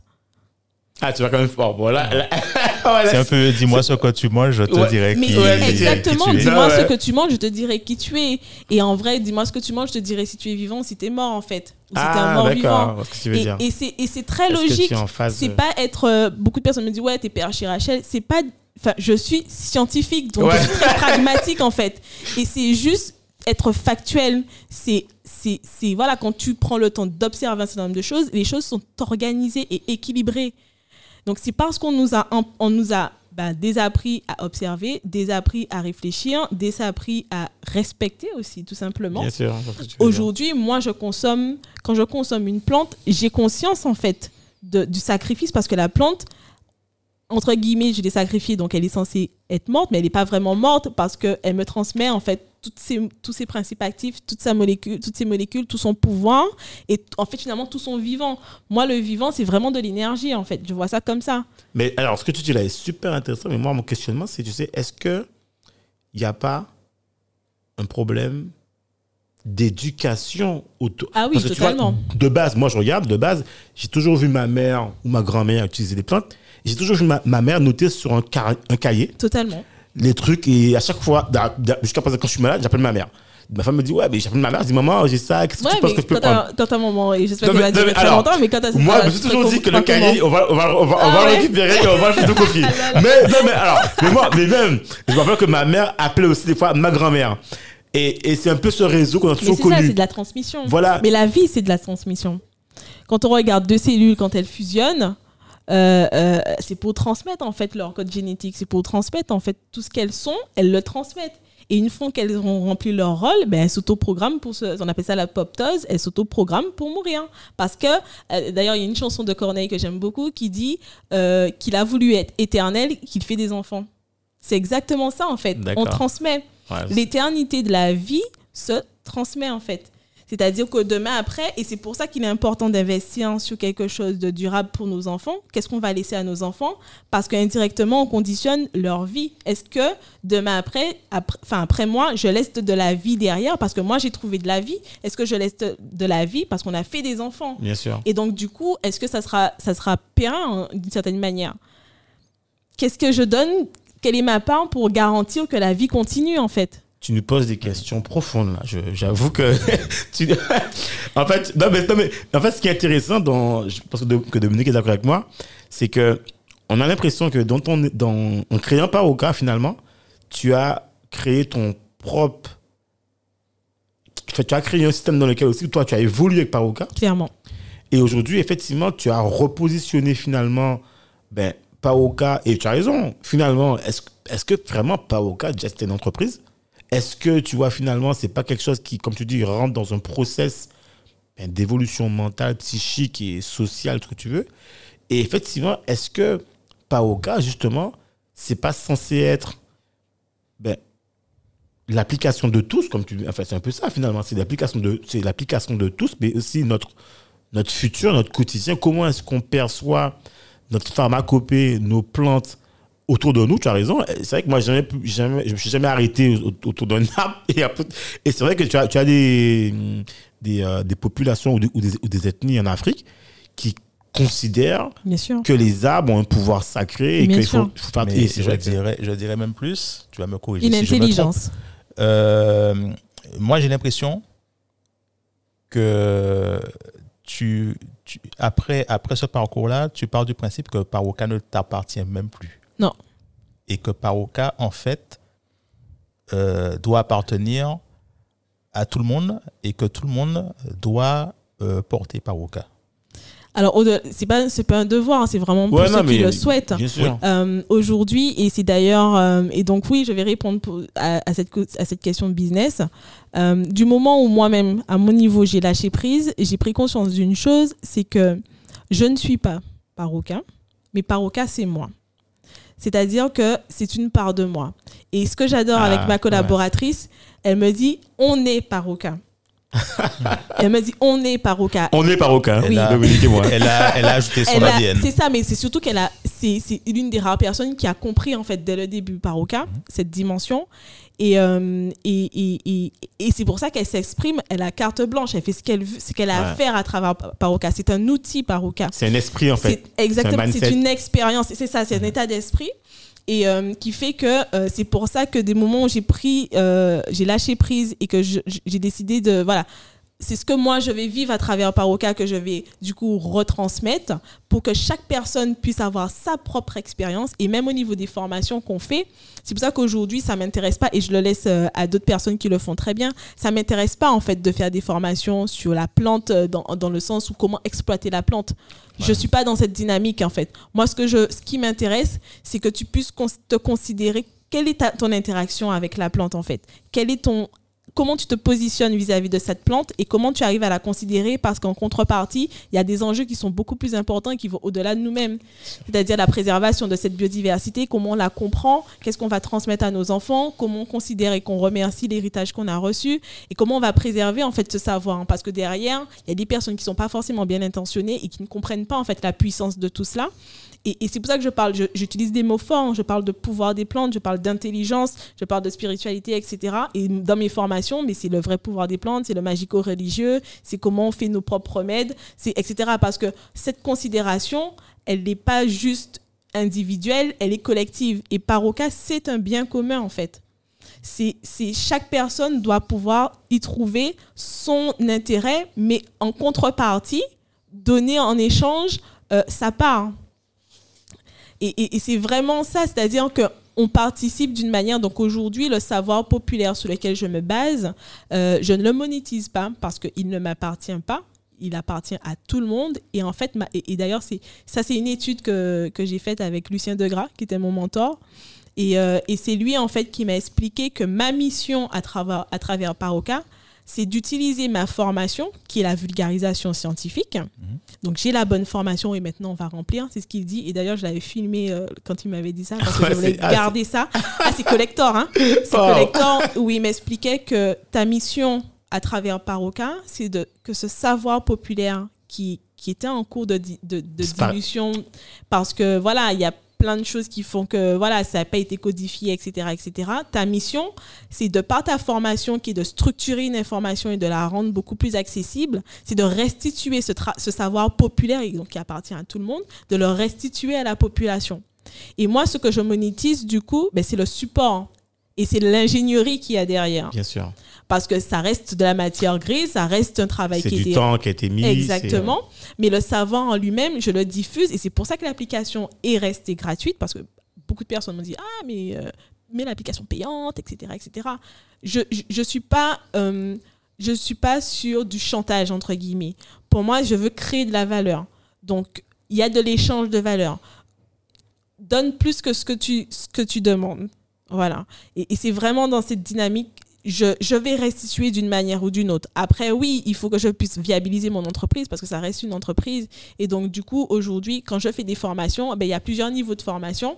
Il y a le travail et l'ingénierie. Et, et c'est surtout que dans mes formations, je me positionne toujours en tant que moi. C'est à travers moi. Je suis un filtre, en fait. C'est-à-dire que cette information-là, tout le monde peut la trouver. On peut acheter des bouquins, euh, chercher sur Internet, etc. euh, voilà. Mais l'expérience que j'ai vécue en faisant ces recherches, en rencontrant ces personnes, de ce que j'ai détruit, Elle, elle- elle est unique. de ce qui m'a imprégné, c'est ça qui est unique. Et c'est là ma valeur ajoutée. La secret sauce, comme on Qui fait dit. que même si quelqu'un veut racheter Paroca ou même s'il veut reproduire un Paroca, ça sera jamais Paroca parce que Paroca, c'est moi. Ben, en, fait, que tu, en fait, tu sais, je suis. euh, je pense que Dominique et moi, on est agréablement surpris. Mais quand je dis agréablement, on s'attendait à ça aussi. Mais quelque part, en fait, ce que tu dis, je trouve que c'est puissant. Et aussi, c'est singulier. Et c'est marquant. Pourquoi? Parce que finalement, euh, ben, pour la première fois de ma, de, ma- vie, hein, parce que je savais ce que c'était Paroca. Mais là, je comprends vraiment, en fait, l'ADN de Paroca. Et, en fait, tu es complètement aligné sur moi la vision que j'avais de Paroca. C'est-à-dire que moi, je me suis toujours dit en fait que souvent, on est dans des systèmes ou dans des contenants qui ne correspondent pas à ce qu'on est ou à ce qu'on a envie de faire. Et comme tu dis, j'ai vu beaucoup de gens te dire. Et effectivement, je suis entièrement d'accord avec toi que ce savoir-là, ça ne se monétise pas en fait. Non. Je veux dire que je prends le plus gros exemple qui est un mauvais exemple, je prends Google. Même si c'est un, si c'est un faux exemple, Google c'est gratuit. Mm. Mais quelque part, l'expérience Google, elle n'est pas sur le fait que tu. Au contraire, quand tu vas consommer, c'est là que ça va. C'est là ça. en fait qu'ils vont monétiser. C'est ça. Et en fait, ils ne monétisent pas en fait sur ce que tu vas chercher. Le, le mon- le monétaire, il est autre part. Et toi, c'est pareil en fait. Finalement, le savoir, il est gratuit. Oui. Mais quelque part, en fait, quand les gens vont vouloir, avoir des précisions, Oui. quand les gens vont vouloir avoir d'autres informations, C'est là finalement que tu interviens. C'est ça. C'est pas sur le fait de dire ah ben ça j'ai trouvé, je veux monétiser. C'est pas ça en fait la logique. Exactement. Et d'ailleurs, plus il y aura de gens qui voudront chercher, et plus tu auras d'intérêt, parce que finalement tu as aussi une reconnaissance en fait. Et c'est aussi la raison pour laquelle je ne cherche pas à toucher tout le monde. Oui, bien sûr. En plus, en plus. Donc l'animation de Ford dont je parlais tout à Oui, l'heure, ah oui, je laisse à d'autres personnes qui le fassent très bien. Et Non, qui le je- font très bien. je- je- Et alors, justement, alors, ça me, c'est, c'est fabuleux parce qu'en fait, aujourd'hui, ça me permet aussi de rebondir et d'embrayer sur Typo Pays. Parce que finalement, j'ai envie de dire, tout me paraît limpide et fluide. Clairement. Aujourd'hui, et c'est vrai, en fait, tu vois, je me l'avais dit, mais là, je me compte encore plus que tu vois, je me disais, ah, elle fait ça. Mais en fait, dans tout ce que tu m'as tu nous as expliqué, on comprend finalement parce que Typo Pays explique ce que c'est, mais en fait, pour moi, c'est totalement évident. Ça rentre dans la logique. C'est la continuité. la continuité. Beaucoup de personnes pensent, et en vrai, je laisse les gens penser, ils ont ça comme. euh, Oui, ça leur appartient en fait. Oui. Et ça aussi, j'ai appris, hein, euh, toute personne qui entreprend, on a beaucoup de conseils, mais conseiller n'est pas payeur, Tout à fait. clairement. Et, euh, et, et- et j'entends, hein, j'entends, parfois ça, ça, ça crée des déclics chez moi, les conseils sont souvent bienveillants et donc du coup j'écoute. Mais m'écouter aussi, c'est quelque chose que j'ai appris, Fondamental. c'est fondamental. Et clairement, euh, souvent on me dit, euh, ouais, tu t'éparpilles, tu ceci, tu cela, etc. Et euh, à un moment, je me suis dit, ouais, mais par contre, tu pars dans tous les sens, machin tout. Et en fait, non. J'ai appris à, au moment, en fait, ce parcours, ce cheminement m'a appris, à- ça m'a permis de bien me connaître, de savoir aussi comment je fonctionne. Et j'ai aussi compris que moi, je, je réfléchis en arborescence. Je réfléchis pas de manière linéaire, en fait. Ah, Donc, tout ce, que, tout ce que je fais est connecté, Est connecté. est interconnecté. Même si, visuellement parlant, on a l'impression que c'est un truc par-ci, un truc par-là, etc. Mais tout a un sens, en Il y a fait. toujours un lien. Entre, Il y a euh, toujours un lien. Et c'est ce qui fait qu'aujourd'hui, Typo Pays, c'est dans la continuité. Alors, juste une petite parenthèse. Et, et- et franchement, ça m'a ça m'a transformée. ah, La première fois que... La toute première fois, en fait, parce que j'avais cette frustration, c'est qu'ici, quand j'expliquais mon projet ou que j'essayais de parler, on, me connaît, on, me, on ne me comprenait pas. Euh, et surtout, on a systématiquement essayé de me faire rentrer dans des dispositifs et en fait, en réalité, c'est beaucoup de temps perdu. Mais d'une certaine manière, c'est pas du temps perdu parce que je me dis que L'expérience finalement. ça reste aussi de voilà, l'expérience et que je sais du coup ce que je ne veux pas. Voilà. Donc ça, c'est cool. Et, euh, et euh, mes déclics et mes révélations ont toujours été faites sur de l'expérience. Ma première expérience, je l'ai vécue en Afrique. Ah, clairement. J'ai été en fait dans. Quand j'ai expliqué ce que je faisais, c'est juste abusé. J'étais dans, dans un séminaire au tout début et puis après, euh, donc j'ai rencontré des dirigeants euh, de différents pays d'Afrique. Et quand je leur ai expliqué ce que je faisais, ils ont juste trouvé ça extraordinaire. Ils m'ont dit, mais on veut exactement la même chose aussi chez nous. etc. Bon, bref.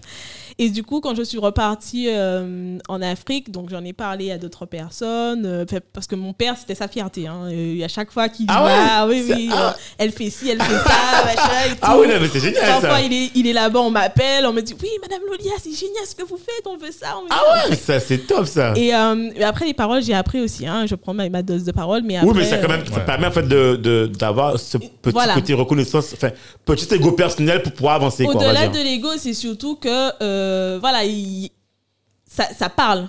Oui, Si ça parle, c'est que ça a de la valeur. voilà, effectivement. Donc, si, si ça a de la valeur, c'est que je tire a- le bon bout, voilà, en fait. Je un suis truc. pas complètement Ouais. déconnectée. Voilà. Que, voilà, même si on me comprend ça pas. parle en tout cas à, à là, des gens. mais à d'autres personnes, ça parle également. Pareil en Inde, j'ai rencontré une fille qui, qui est à fond sur le growth, euh, sur le growth, growth hacking. Go fucking, ok, fucking, ouais, fucking, ouais. Et elle m'a dit, mais on, on vous développe une copie conforme. fait cool, cool. Ok, ok, ok. Ça, c'est une chose que j'ai appris parce Keep que calm. maintenant, ouais, maintenant, aujourd'hui, je ne fais rien de manière pressée. Je suis cool, quoi. Je suis pas pressée, en vrai. Je oui, suis tu es aligné sur je ce que suis tu fais. alignée sur ce que je fais. Les choses se font en temps et en heure. Euh, si c'est pas encore prêt, c'est parce que je dois peut-être vivre une expérience en Ça qui amont fait pour pour me fait, ça qui pas Exactement. fait. Exactement. Euh, je fais toujours les choses selon mes valeurs et euh, je ne fais rien à tout prix. Donc, euh, ce sont les trois choses qui me caractérisent en ce moment. Et donc, la première expérience, je l'ai vécue en Afrique où j'ai été en fait dans un. C'est juste extraordinaire. J'ai été invitée par un médecin qui pratique, qui lui essaye de trouver en fait euh, un, un point de combinaison entre la médecine conventionnelle et la médecine traditionnelle. Et donc on appelle ça la médecine intégrative et qui m'a emmené en fait euh, dans un centre euh, de comment on les appelle comment on les appelle encore?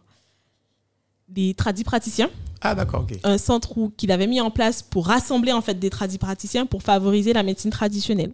Et donc du coup j'ai fait une consultation forcément sauf que là-bas ça se mêle beaucoup à de à de la pratique spirituelle également. D'accord. parce qu'on a des guérisseurs et les guérisseurs en fait ont certaines capacités etc etc et l'échange que j'ai eu avec euh, en plus c'était la doyenne en fait du village donc c'était la, la plus sage entre guillemets.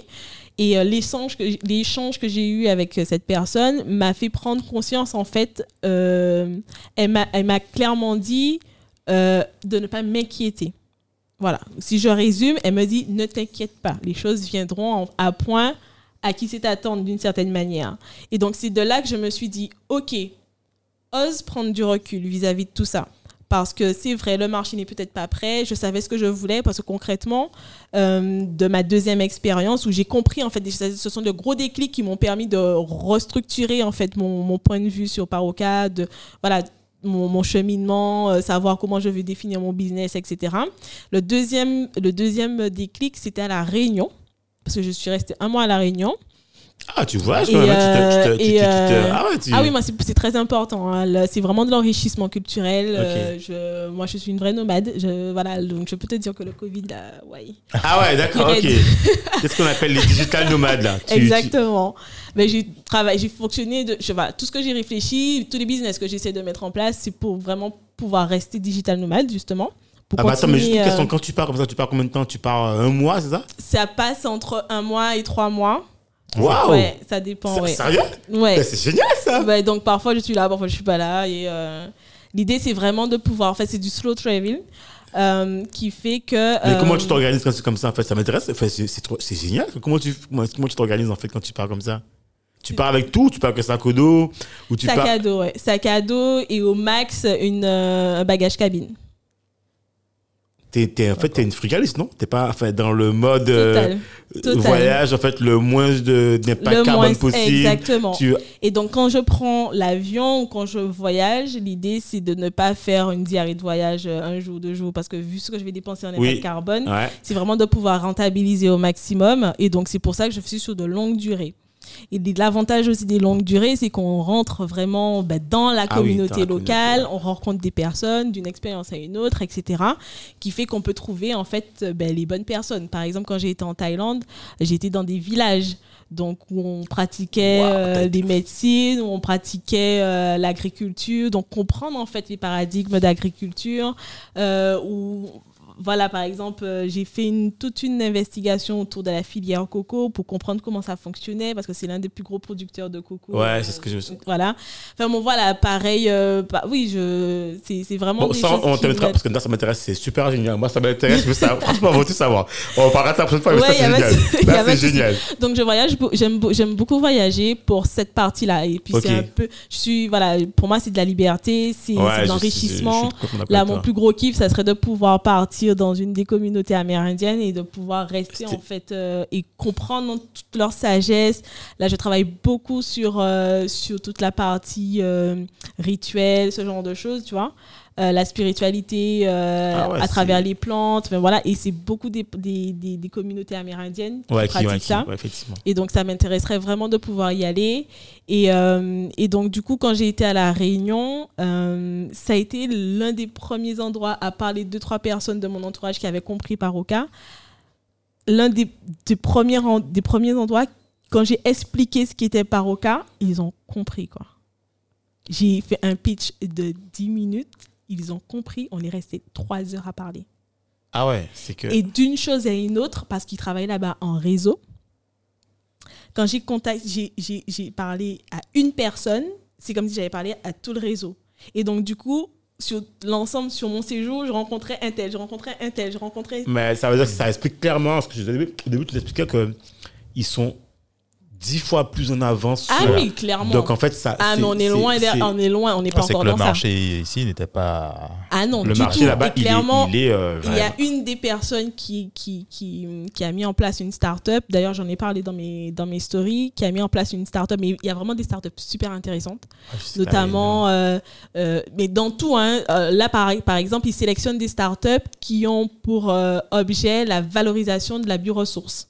Donc, comment, avec la bioressource locale, tu peux mettre en place une innovation euh, qui devient une start-up? Donc, ils incubent un certain nombre de startups sur un certain nombre de temps, mais déjà là-bas, euh, il y a une technopole, il y a un incubateur, oui. il y a un laboratoire à partager. Enfin bon, on n'est pas encore dans ça, quoi. Oui. L'université fonctionne avec tous ces trucs-là. Il y a des pôles de compétitivité. Enfin, tout le monde, Ouais, le un- fonctionne avec tout le monde, quoi. Et euh, et il y a des tisaneurs qui sont qui ont leur place en fait. Toute la partie euh, médecine traditionnelle, qui sont un peu comme des tradipraticiens D'accord. ici. Et, euh, et ils- sont dans la boucle en fait. Et, et- et les réseaux de pharmacie distribuent les productions des tisaneurs qui sont en bio, qui sont aussi en supermarché, etc. Ouais, etc. c'est le monde idéal pour mettre toi, en valeur. C'est de la euh, voilà, bioéconomie. Au point où euh, ils m'ont même proposé de déménager, ils prenaient Ah en charge tout mon déménagement. j'imagine. Parce que clairement, le potentiel de parocal là-bas, mais ça serait génial. Sauf que l'obligation, c'était d'avoir une unité là-bas. Oui. Et donc, j'ai réfléchi à deux fois. Franchement, je me suis dit, mon Dieu, c'est une méga opportunité. Il faut vraiment que j'y aille. En plus, je sais que je vais juste m'épanouir, quoi. Parce que là-bas, les gens, ils ont compris, quoi. Ils ont compris le potentiel. On m'a même suggéré des pistes de développement, etc., etc. Et en fait, la conclusion, c'était quoi? C'est que clairement, par rapport à mon modèle, par rapport à mon écosystème, euh, deux possibilités. Soit je m'e- me m'expatrie, que je vais dans un écosystème qui est assez mature et qui Ouais. me permet voilà, d'émerger, de faire émerger mon projet. Il y a une telle intelligence, mais c'est juste halluciné, quoi. Et en plus, le pire, c'est qu'ils nous disent, mais vous avez les mêmes dispositifs que nous. Bon, euh, Rachel, on parlera pas de ça parce Non, que mais bref. c'est. On va pas- Mais vous faites quoi diplomatique. on va pas parler. Non, mais c'est pas ça, c'est que. Je pense que par rapport à l'envergure de ce que tu nous parles, pour moi, c'est c'est du pipi de chat. Quoi. Ouais, non, mais parler- bon, bref. Enfin, bon, vous nous dites, mais vous faites quoi? Enfin, bon, bref.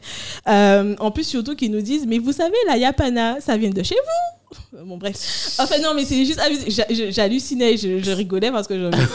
Je sais pas quoi dire. Je savais pas quoi dire. Et euh, donc, soit je m'expatrie, que je vais sur un, un écosystème qui est mature, ou alors je me fais racheter. Ouais. Je me fais racheter pour, me don- pour que j'ai un financement qui me permette de me développer chez moi. Ouais. Et mon, pro- mon plus gros souci, entre guillemets, et je pense qu'il faut pas blâmer une contrariété, c'est mon attachement pour mon île.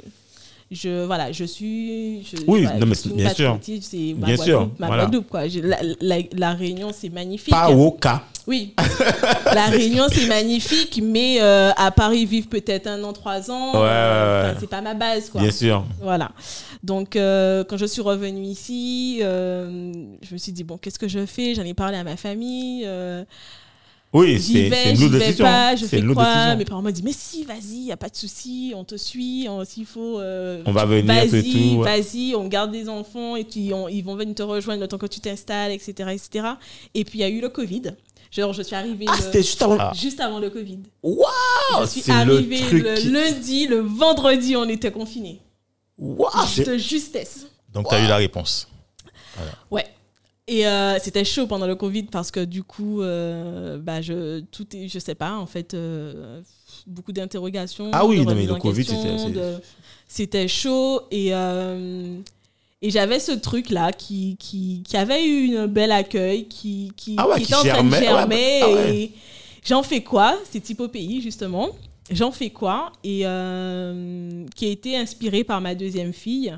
Euh, pendant d'ailleurs expérience aussi euh, que, que, que, que j'ai voulu très euh, expérience que j'ai voulu très euh, très humaine donc j'ai accouché naturellement j'en ai de par mon expérience en Afrique où euh, on, m'a dit il faut que j'accouche naturellement en fait pour connaître mes capacités etc etc donc c'est de là que j'ai pris cette décision et donc j'ai vraiment vécu cette expérience comme une, une expérience de conscience de pleine conscience donc de lâcher prise, etc. C'est pour ça que je parle de développement personnel parce que c'est vraiment ça. Et c'est pour ça aujourd'hui que c'est important et c'est le message que je veux faire passer. Entreprendre, c'est accomplir et s'épanouir avant de faire de l'argent en fait. Ou de faire pour les autres. en Et, fait. et, et- et- ou de le faire pour les autres. Et en vrai, quand on crée de la valeur pour soi-même et qu'on crée de la valeur pour les autres, c'est rémunérateur Ouais. d'une manière ou d'une autre. Donc, ça, quand c'est fluide, ben, la rémunération se fait d'elle-même. Et, et- c'est souvent, je vois que par rapport à tes livres, c'est c'est une, une question d'état d'esprit en fait.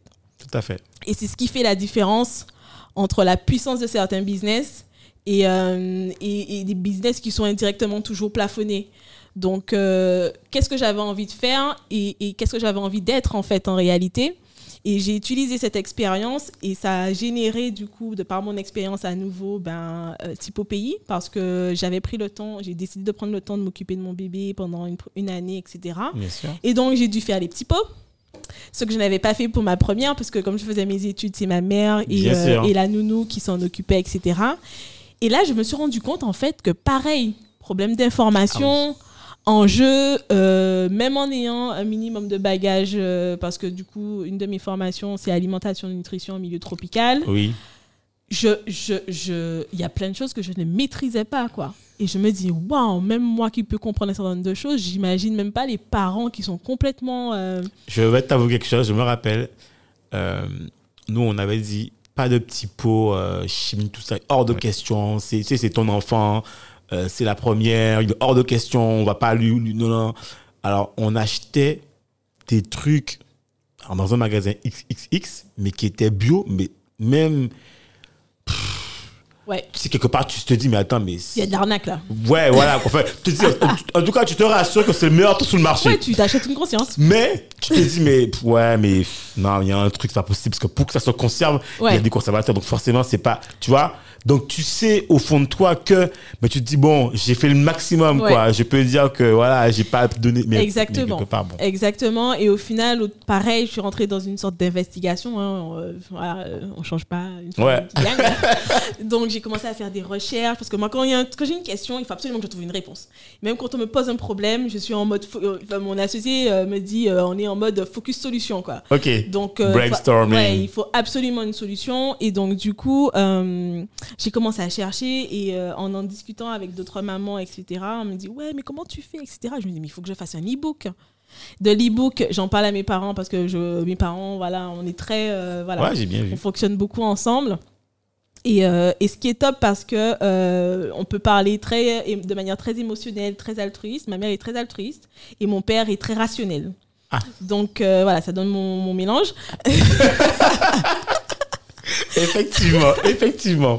Nous donc, confirmons, du- Dominique. Oui. Ah oui, oui, on confirme. Et donc du coup, euh, mon père m'a dit mais non, on fait un livre. J'ai dit ouais, euh, un livre quoi quand même. Dit, oui, fais un livre.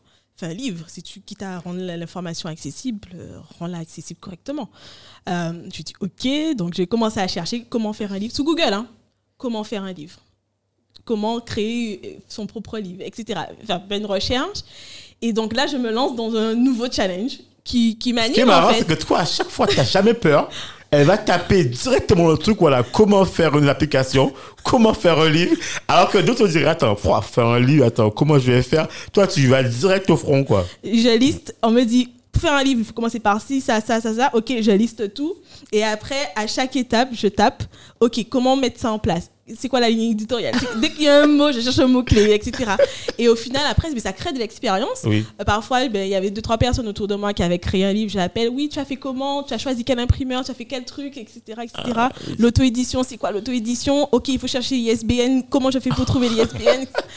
On sent le côté cartésien, méthodologique. Enfin, en tout cas, on recherche. C'est la démarche scientifique. Tout à fait. C'est la démarche scientifique. Et ça m'influence beaucoup parce que bah, dans tout mon fonctionnement, euh, en vrai, le, le scientifique, c'est un chercheur pour beaucoup. C'est-à-dire qu'il cherche des solutions, il cherche des réponses. Et c'est vraiment des, une des formations professionnelles que j'applique dans mon quotidien. Euh, et donc, du coup, de là même, ben, j'ai commencé, euh, ben, j'ai fait le livre en un mois. hein. Donc, euh, Wow. le premier livre, euh, mais moi, quand je, quand je bosse, je bosse, quoi. Donc, du coup, euh, ben, pareil, c'est, c'est, je le dis tout le temps, dans l'entrepreneuriat, on est sa première ressource et la seconde ressource, c'est son environnement. Aujourd'hui, j'ai réussi à le faire parce que mon environnement derrière assurait. C'est-à-dire que quand j'étais enfermée dans le bureau de mon père à bosser nuit et jour pour pouvoir rédiger, ma mère m'a amené mon petit, ma petite tisane. Ensuite, à midi, elle, Ah m'a, ouais, elle, m'a, amené mon repas. Le soir, Ah elle m'a... ouais, la famille s'est mis en mode combat, là. Ah oui, le, mais oui, Rachel produit, Ah donc on est derrière. Quoi. Il faut, faut qu'on assure derrière, il faut qu'on la mette dans les Oui, meilleures oui. conditions. C'est bon, t'inquiète, on va déposer un tel à, à l'école, on va gérer, c'est bon. Eh, mais c'est génial, petit ça. de Bon, bébé. Et je après, vais rappeler on mes parents, là. Ma- Papa, maman, là, faut vous mettre en mode bataille, là. Mais C'est- tout le monde, tout le monde, et même les amis, c'est-à-dire que j'ai besoin de ça, ben, j'ai mes copines qui vont se pareil pour, pour Paroca, pour m'aider à faire rentrer les, les 30 plantes. Ben, quand j'ai vu qu'au bout des, pour les 10 premiers, comment j'avais galéré, pour les 20 qui ont suivi, ben, j'ai une dizaine de copines qui sont venues et pendant, on a fait une sorte de hackathon Paroca, Ok. où pendant euh, une journée, en fait, je leur en fait, euh, on a créé un peu des plateformes Ouais. où elles ont rentré les informations. Informations. Je leur ai donné tous les bouquins et les infos. En fait, j'ai classé par fiche, enfin par plante. Ouais. Et j'aurais dit, toi, c'est telle plante, toi, c'est telle plante, toi, c'est telle plante. Et elles récupéraient. J'avais souligné en amont. Et en fait, elles numérisaient tout pour moi dans mon formulaire. Non, mais c'est la euh, solidarité. ouais. Et c'est important Ouais, parce que seul, on, on va peut-être plus vite sur certaines choses, mais ensemble, on va vraiment beaucoup plus loin. loin, c'est clair. Et, euh, et tout ce que j'ai réussi à faire aujourd'hui, c'est ça a été construit ou co-construit de par mes rencontres, de par mes les différents conseils, de par mon environnement, de par plein de choses en fait. Donc euh, oui, c'est moi qu'on voit en avant, etc. Mais derrière, il y a un environnement. Ouais, il y a un- puis il y a un travail que tu fais. Il y a Exactement. tout un contexte dans lequel tu fais. euh, Exactement. Et donc, quand j'ai produit le livre, je l'ai sorti, j'ai vu que voilà, j'en ai fait 250, ils sont tous partis. Euh, Ah ouais? Tous. Wow, c'est génial, ça. tous. Et du coup, euh, pendant le Covid, je me dis, bon, t'as un truc qui germe, qu'est-ce que tu fais? Tu choisis quoi en fait? Euh, et, et- et mon attachement, bah, ça a primé mon environnement parce que c'est vrai que même si je, je partais à l'autre bout du monde, j'aurais plus peut-être mon environnement autour de moi et c'était vraiment pour moi mon ancrage. Euh, et donc, euh, j'ai dit non, je, je teste cette petite graine qui est en, train de germer. Je vais la travailler. Je vais la, le- voilà, la mettre dans un terreau euh, favorable pour qu'elle puisse continuer à, à pousser, etc. Et voyons où est-ce qu'elle m'amène. De toute façon, si c'est pas ça, ben c'est pas grave parce que je sais que je suis en capacité de créer encore. Et tu es aligné. En fait, tu es aligné, je en fait. suis alignée en fait, je suis Donc, en il n'y a phase. aucun souci. C'est ok. Et, c'est pour ça que je n'ai pas peur, entre guillemets, ni qu'on me vole l'idée, qu'on me ceci ou ça, parce qu'en vrai, je sais de quoi je suis capable et je sais qui je suis en fait. Donc, il n'y a pas de souci à ce niveau-là. Et euh, Bah, c'est juste une branche, en fait, de qui tu es. exactement. Donc, si c'est pas moi, ben, ce sera quelqu'un d'autre. Ouais, on quoi. prendra- à la limite, on te prendra une feuille.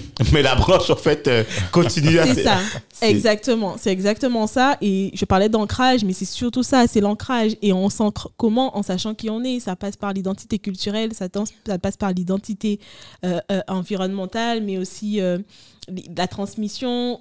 Qui es-tu? Et quand on me dit, ouais, Guadeloupéen, c'est quoi être Guadeloupéen en fait? Comment tu te définis en tant que Guadeloupéen et qu'est-ce que tu fais en fait pour te définir en tant que Guadeloupéen? Qu'est-ce que tu fais? Quelle est ta part pour, pour, pour t'ancrer dans cette Guadeloupe-là?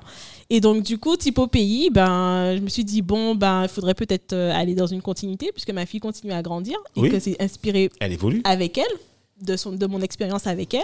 Donc, j'ai recommencé à écrire.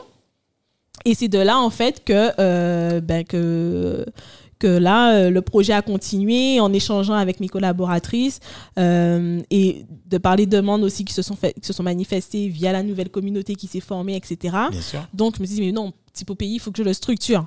Donc, Typo Pays, c'est devenu une marque qui a trois produits aujourd'hui. Donc, le premier produit, ce sont les guides. Les guides. Donc là, euh, d'ailleurs, il faudrait que je sache où sont mes guides là, que je vais les récupérer ok, d'accord. parce qu'ils ils ils m'ont été livrés et donc aujourd'hui on a trois tomes. Donc 0 6 mois, 6 mois, 1 an et 1 an 2 ans parce que ça va avec l'évolution de ma Bien fille. sûr. Ma fille va avoir 2 ans là donc euh, C'est. Ah, vraiment mais ma avec fille, elle. ben, je- ah, je- alors bon, il me faut le- l'adresse, il me faut l'adresse, il me faut les trucs là. Pour pouvoir- il me faut le zéro. ah, Bon, elle a déjà deux ans et deux trois mois, mais bon, ça fonctionne Mais il aussi. y aura une continuité parce que là en vivant des choses avec elle, je me suis dit non, il y a un 2 3 ans qui va sortir aussi hein. Ah, Ah oui. là-dessus, euh, Et en Parce fait, que- Pays, ça suivra l'évolution de, de ta fille, si on veut. Ça suit l'évolution de ma fille. En fait, euh, Typo Pays, donc c'est le guide de la, de la diversification alimentaire pour les enfants, donc de, de 0 à 2 ans, mais très prochainement de 0 à 3 ans, euh, avec les produits locaux. L'idée, c'est vraiment de, dans un premier temps, donc via les guides, d'expliquer en fait l'enjeu de la diversification alimentaire, hein, parce que concrètement, en fonction de comment on va aborder cette étape entre guillemets, c'est une carte de crédit santé qu'on donne à son enfant. tout à fait. Ça, il faut le comprendre. C'est-à-dire que la ce qu'on va lui inculquer dans ses premiers mois, ça va définir son propre comportement alimentaire et donc, du coup, potentiellement, ben, son capital santé. Et je dis la capital santé, c'est-à-dire que si demain, après, il a un mauvais comportement alimentaire, mais il sera beaucoup plus euh, euh, prédestiné à avoir des maladies cardiovasculaires, etc., etc., hypertension, etc., parce que toutes ces maladies-là sont corrélées à un mauvais comportement alimentaire. Or, le rapport à l'alimentation est fait, euh, a été inculqué en fait pendant cette phase de diversification qui commence à partir de 4 mois. Donc imagine si à 4 entre dans sa fenêtre euh, euh, de diversification, les choses se font mal, c'est toute sa vie qui est hypothéquée par va- la suite. Quoi. Voilà, mais ça, c'est surtout, aussi, je dire, parce qu'en fait, on n'a pas forcément cette information. On n'a pas surtout conscience de ça parce qu'on n'a pas l'information. C'est surtout ça. C'est surtout ça. Et puis c'est la chose la plus grave parce que même les professionnels de santé ne sont pas. euh, Enfin, ne sont pas sont- Il y, a- il en a beaucoup qui sont un petit peu à côté de la plaque aussi. Enfin, ils ont pas. mais ils sont pas synchronisés en Voilà. fait parce que tu as un pédiatre qui va te dire A, l'autre pédiatre qui va te dire Z Ouais, quoi. ouais, ouais. Et, et c'est super dommage alors qu'il y a en fait des canevas, des réglementations, des repères hein, qui te permettent des, des- des- des références validées par des études scientifiques qui te permettent en réalité d'aller dans une direction bien précise, mais surtout de comprendre. Parce qu'aujourd'hui, le guide, c'est pour ça que je l'appelle guide, c'est qu'on te donne l'information et tu en fais ta propre expérience, mais tu la fais en conscience. C'est-à-dire que si tu décides de pas le faire comme Oui, ça, c'est ton choix en Ouais, fait, voilà, mais connais tes conséquences. Surtout que, alors, ton guide, ce qui est intéressant, alors, je- je- ce que j'ai lu en fait, c'est que tu l'as appliqué aussi sur des produits du terroir. Mais surtout ça, et d'ailleurs j'en parle dans la première page où je dis pourquoi ce guide, c'est que je ne fais pas euh, l'apologie de nos produits locaux en mode nos produits locaux et rien d'autre. Ouais. Je dis simplement qu'on a le droit à l'alternative. Et je reviens encore sur cette notion d'alternative. C'est-à-dire que tu peux consommer ton produit euh, Oui, Bédina ou quoi, autre, ouais.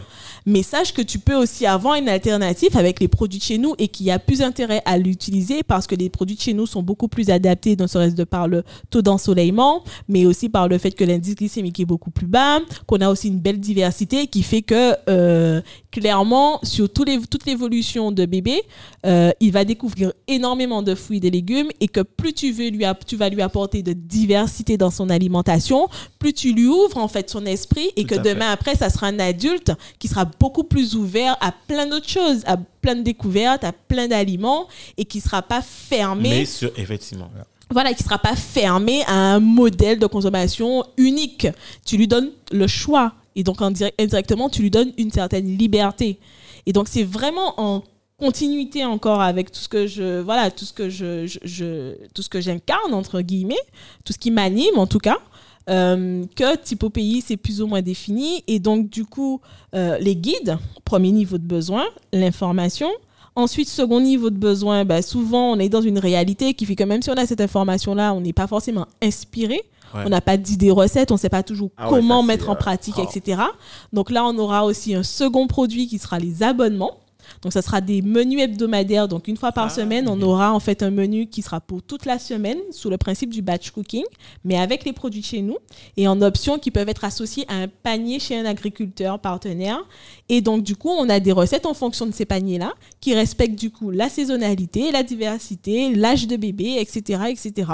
Et donc, ça donne une certaine facilité, facilité parce que finalement, on a juste à gérer les courses, parce qu'on a aussi une suggestion de courses. On a juste à gérer les courses, passer en, à- à- en cuisine le dimanche matin pendant deux heures et on sait que toute la semaine est garantie. Ouais, donc, on est beaucoup plus cool au final. Moi, c'est comme ça que j'ai fonctionné parce que je n'ai pas forcément euh, hein. l'âme cuisinière et que clairement, au bout d'un moment, ça commence à me gonfler.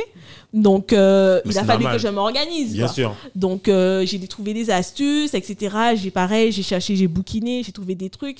Et là, je me suis dit, mais il y a des révolutions. Clairement, on est en train de se compliquer l'existence et finalement d'utiliser de plus en plus de prétextes pour ne pas faire. Alors qu'en réalité, suffit d'un minimum d'organisation. On arrive à faire de manière très fluide.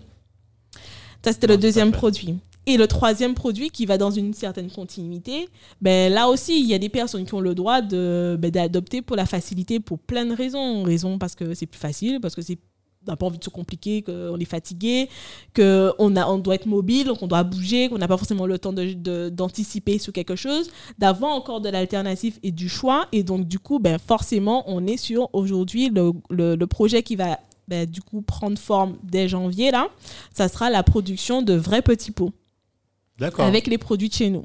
Ok. Donc, on aura trois produits distincts qui euh, permettront en fait de proposer aux familles une, des solutions pour leur permettre de prendre conscience que euh, ben, des, solutions, des solutions alternatives et cohérentes, c'est-à-dire en tenant compte de nos aliments locaux, euh, d'une certaine proximité, d'un écosystème, d'une économie circulaire, etc., etc., que c'est possible en fait.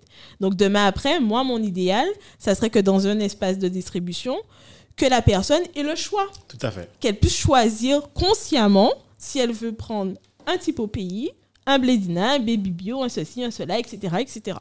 Non, c'est c'est- c'est formidable. Et en fait, ce qui est- euh, je pense que super ce qui est projet. intéressant en plus là-dedans, c'est que ça, je pense qu'on on l'a dit à des mots, ça participe aussi à recréer ou restructurer une filière Clairement. Oui. qui, ma foi, en fait, a toute sa place, en fait. C'est c'est créé carrément parce qu'il n'y a pas de filière agroalimentaire. voilà. Ah ben, tu vois, et en plus, je prends. En, tu sais, ça me passe c'est que quand je me rappelle, j'avais ma fille qui était plus petite, enfin, plus petite, entre 0 et ses 2 ans, euh, effectivement, je me suis dit ça, mais en fait, le, je me rappelle que le week-end, euh, plus sa maman que moi, je suis pas trop cuisine, mais bon, voilà. À vous. Plus ça, voilà, j'avoue, plus sa maman que moi. euh, faisait en fait euh, les, les petits pots avec euh, les légumes qu'elle mixait tout ça et je me rappelle que voilà quoi ça fait bon tu vois Mais même que- là aussi, ça paraît facile, etc. Mais pareil, même si ce sont nos, nos légumes d'ici, il y a un ordre d'introduction. Ah Il y a un ordre d'in- d'introduction qui tient compte de, ben, de, de l'évolution de bébé, de la maturité de ses organes. même au niveau des, Mais des- bien sûr, bien sûr, hein, parce que par exemple, la surcharge des reins au niveau de, Oui. des, des protéines, au niveau Oui, des sûr. fibres, etc. Voilà, il faut prendre en compte tout cela. Et euh, même si ce sont les, les, les- les fruits et légumes occidentaux qui sont recommandés parce que c'est ce qu'on maîtrise et Ah, qu'il n'y avait d'accord, pas d'information sur euh, les produits locaux, ben aujourd'hui, on aura cette information qui parle de- d'études scientifiques, de plein de choses, en fait, où on sait qu'il y a un ordre d'introduction avec nos propres produits à, même, à la même, euh, comment dire, euh, et d'équivalence avec les produits occidentaux. C'est-à-dire que quand on te dit commencer par la courgette, commencer par les brocolis, commencer Ouais, par euh, ceci, cela, eh ben, produits. tu peux commencer Voilà. par la Christophine, tu peux commencer par la papaye verte, tu peux commencer par le pourpier, tu peux commencer par un certain nombre de choses. ouais, Voilà. ouais. On en a aussi et il faut en avoir conscience. et que ça devienne aussi un automatisme on ne pense pas forcément voilà on, enfin voilà on est dans un Ben, territoire L'idéal par la suite, c'est que oui, ça devienne qu'on maîtrise cette information et que ça devienne un automatisme, bien sûr. Parce qu'aujourd'hui, le gros, la grosse carence, c'est le manque d'information. Exactement. Oui. Non, mais c'est c'est vrai, puisque moi, je me suis toujours posé la question, en fait, par rapport à, à nos produits, comment faire?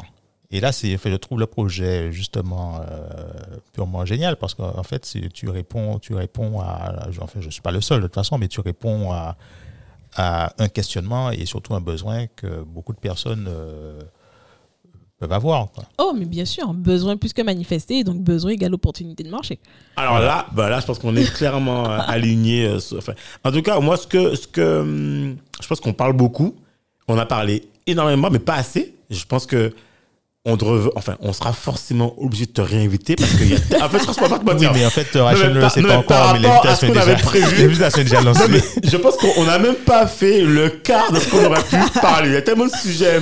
Non, il y a me- beaucoup de choses à dire. C'est Voilà. vrai que bon, je, je- je- on pourrait penser que je suis une grande bavarde, mais en vrai, quand je me tais, je me tais aussi. Ouais, parce qu'il y a là, vraiment beaucoup de choses à expliquer. Et moi, je suis, euh, je suis de ceux qui, voilà, il faut arrêter de se taire pour, pour cacher les choses, pour ne pas dire les choses. Moi, je dis les choses clairement.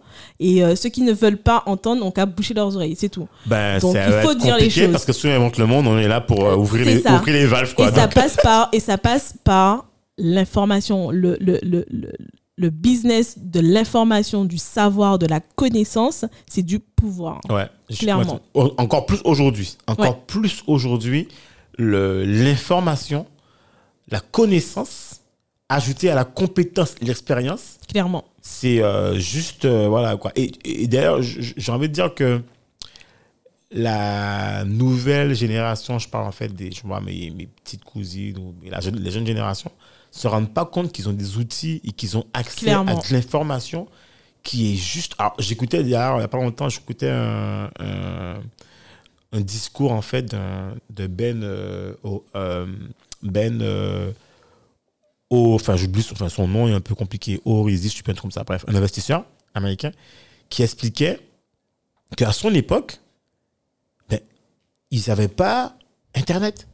Donc, quand eux, ils avaient une idée ou ils avaient un problème, ils ne savaient pas si à l'instant T, quelqu'un avait pensé dans un autre pays, ça existait. On pouvait pas Google taper, voilà, euh, je sais pas moi, euh, Instagram, montre-moi. Ça n'existait pas en fait. Donc aujourd'hui, on a accès à de l'information. Comme tu, quand t'as- tu disais que tu as, euh, réussi à taper comment on fait. Comment pas écrire son avant. livre? Comment créer, L'information, c'était dans la bibliothèque. Oui, bien sûr. Donc, tu n'avais pas plus d'informations que ça. Bien Donc, aujourd'hui, on a les outils un peu pour pouvoir accélérer et faire Bien des sûr. choses extraordinaires. Et je pense que. Parfois, on me dit, ouais, Rachel, comment t'as fait? Je lui dis, ben, t'as tout Google. Ouais.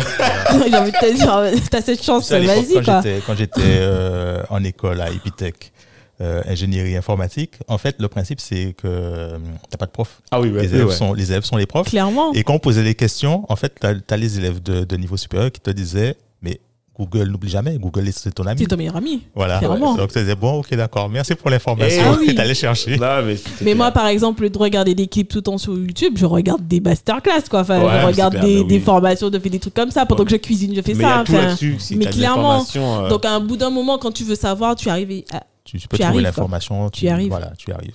Bon, on a, on a pas, malheureusement, on n'a pas tout couvert. On est désolé. On n'aura pas pu tout couvrir, mais on vous rassure, on va réinviter Rachel. Ah, il y aura un épisode là, obligé, Parce que je peux vous assurer qu'on n'a pas discuté des trois cas qu'on voulait aborder avec Rachel. Ouais. Mais en tout cas, tout ce que tu nous as donné comme information et comme contenu, je déjà, c'est énorme. Déjà, moi, j'ai appris qu'il y avait plus de 700 plantes. Je ne savais pas, tu vois. Ça, c'est. Et 3800 Enfin, espèces. Qu'on connaît. Voilà, qu'on connaît, voilà. 3800 Et 3800 espèces. espèces. Et, et- et même tout ce que tu nous as donné, en fait, comme, euh, comme expérience sur ce que tu as fait et ce qui était possible au niveau de, des plantes et au niveau même, en fait, de la logique, en fait, de comment on peut considérer, en fait, euh, cet écosystème, la biologie. Mm. Ça, je trouve que c'est, euh, ça permet d'avoir un nouveau regard, en fait, des choses. Et forcément, on va discuter, en fait, sur d'autres sujets un peu plus épineux qu'on n'a pas abordé avec toi. Mais et donc, pour terminer, Dominique, il y a deux, trois petites questions classiques qu'on pose. euh, Parce que, en fait, euh, une des questions que les auditeurs euh, vont se poser, oh, mais typo pays, waouh, au top, machin, mais où est-ce qu'on peut les avoir? Où est-ce qu'il y a Voilà. un site internet? Comment on fait? Si on tape On sur Google veut. typopéi.fr, Voilà. donc tout collé, T-I-P-O-P-E-Y-I, et on, on tombe sur la page, euh, sur la page de, de présentation. Euh, sinon, on est aussi sur les réseaux sociaux euh, Facebook et, euh, et Instagram. Euh, les guides seront disponibles du coup ben là, là, puisqu'ils vont être livrés euh, très, enfin là, ils sont en cours de livraison. Je vais les récupérer là. Ça donc, va être euh, dans les librairies? non, alors, il faudra venir sur les réseaux pour avoir plus d'informations, mais très concrètement, euh, vente en ligne, Ouais. déjà, Bah dans oui, un premier temps. Clairement, parce que bon, euh, j'optimise mes coûts. hein. Ben oui. Euh, et ensuite, j'aurai, je suis en train de réfléchir, mais c'est en cours de validation. euh, il y aura forcément la librairie générale. Donc, au minimum, à la librairie générale. Ça, c'est sûr. Après, les autres points de distribution euh, sont en cours de négociation parce que, comme je l'ai dit, je fais pas les choses à tout prix. Donc, euh, je veux La vraiment. librairie euh, générale est alignée avec. ils sont alignés Voilà. avec moi, exactement. On a déjà collaboré, ça se passe très bien. Ils ont conscience en fait de la démarche, euh, ça leur parle et, euh, Et puis ils ont et on est sur très. euh, et on est surtout sur une économie euh, circulaire. hein. circulaire. Donc Voilà, euh, dire. ça correspond à mes valeurs. Donc toujours hein, valeur, pas à tout prix et pas pressé. Tout à fait. Voilà. Ok. Bon, ben, Non, j'allais lui demander euh, simplement au niveau des livres à, à quel point nous conseiller, mais déjà le premier livre, ce serait euh, le guide de, de. Ça, c'est une évidence. Ça s'impose ça s'impose comme une évidence de toute fait, façon. tout à fait. Voilà. Donc, donc tu as, tu as, tu as gagné sur déjà sur un livre, mais est-ce que tu aurais déjà un deuxième livre à, à, à conseiller? Ça peut être un livre, ça peut être un film, ça peut être une série, ça Ok. peut être quelque chose qui t'a, quelque chose qui t'a, qui t'a inspiré, qui t'a marqué, et qui t'a, qui t'a boosté. Ok. Euh, un des livres, que- un des, des films que j'ai beaucoup aimé. D'ailleurs, j'ai fait une, une projection au Memorial Act il y a, je crois, de cela un an ou deux. Je me rappelle plus. Je pense que c'était peut-être un an. Ça s'appelle Enquête de sens. Il est Ah. disponible sur euh, sur internet. On tape sur Google Enquête de sens le film et on Oui. le trouve. Il est juste génial.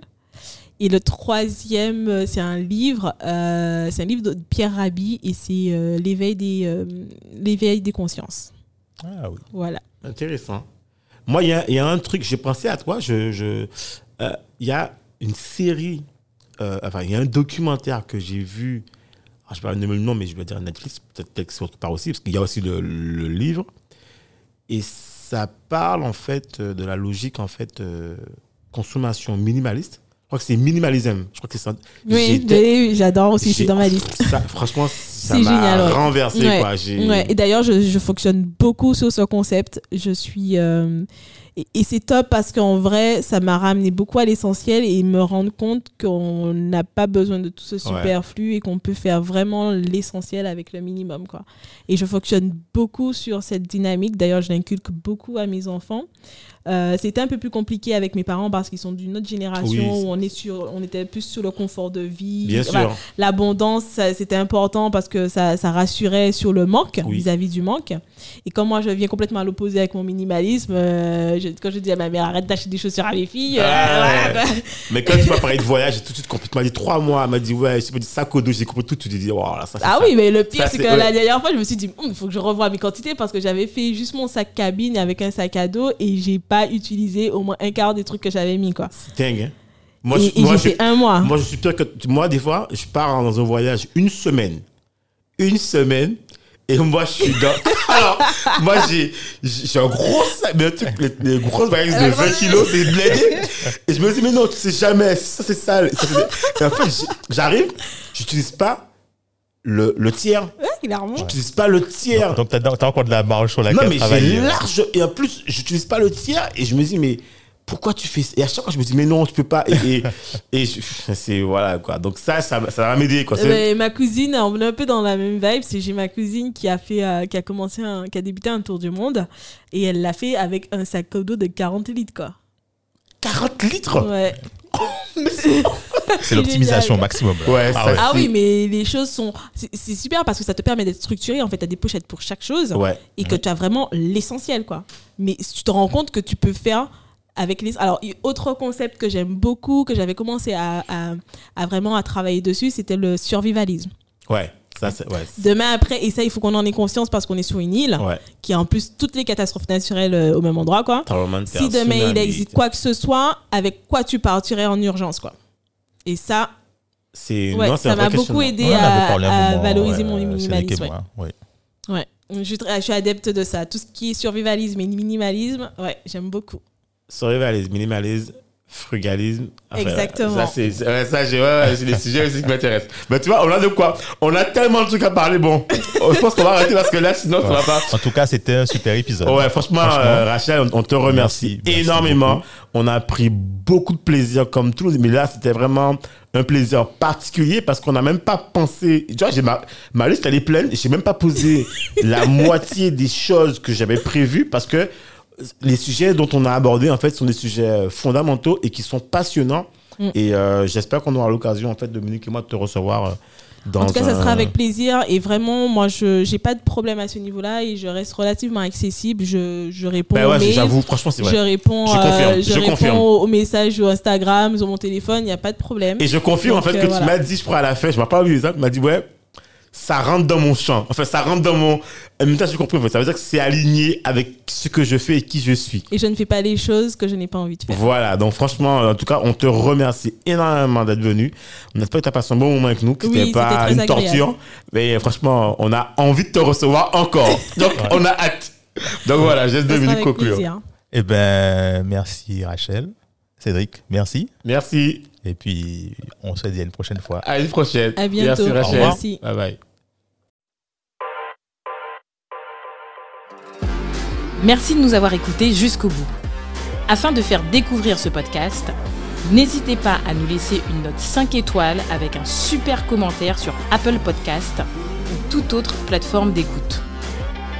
Enfin, si vous vous abonnez sur la newsletter onréinventelemonde.com, on vous enverra directement l'épisode avec des bonus. On vous dit à la semaine prochaine pour un nouvel épisode.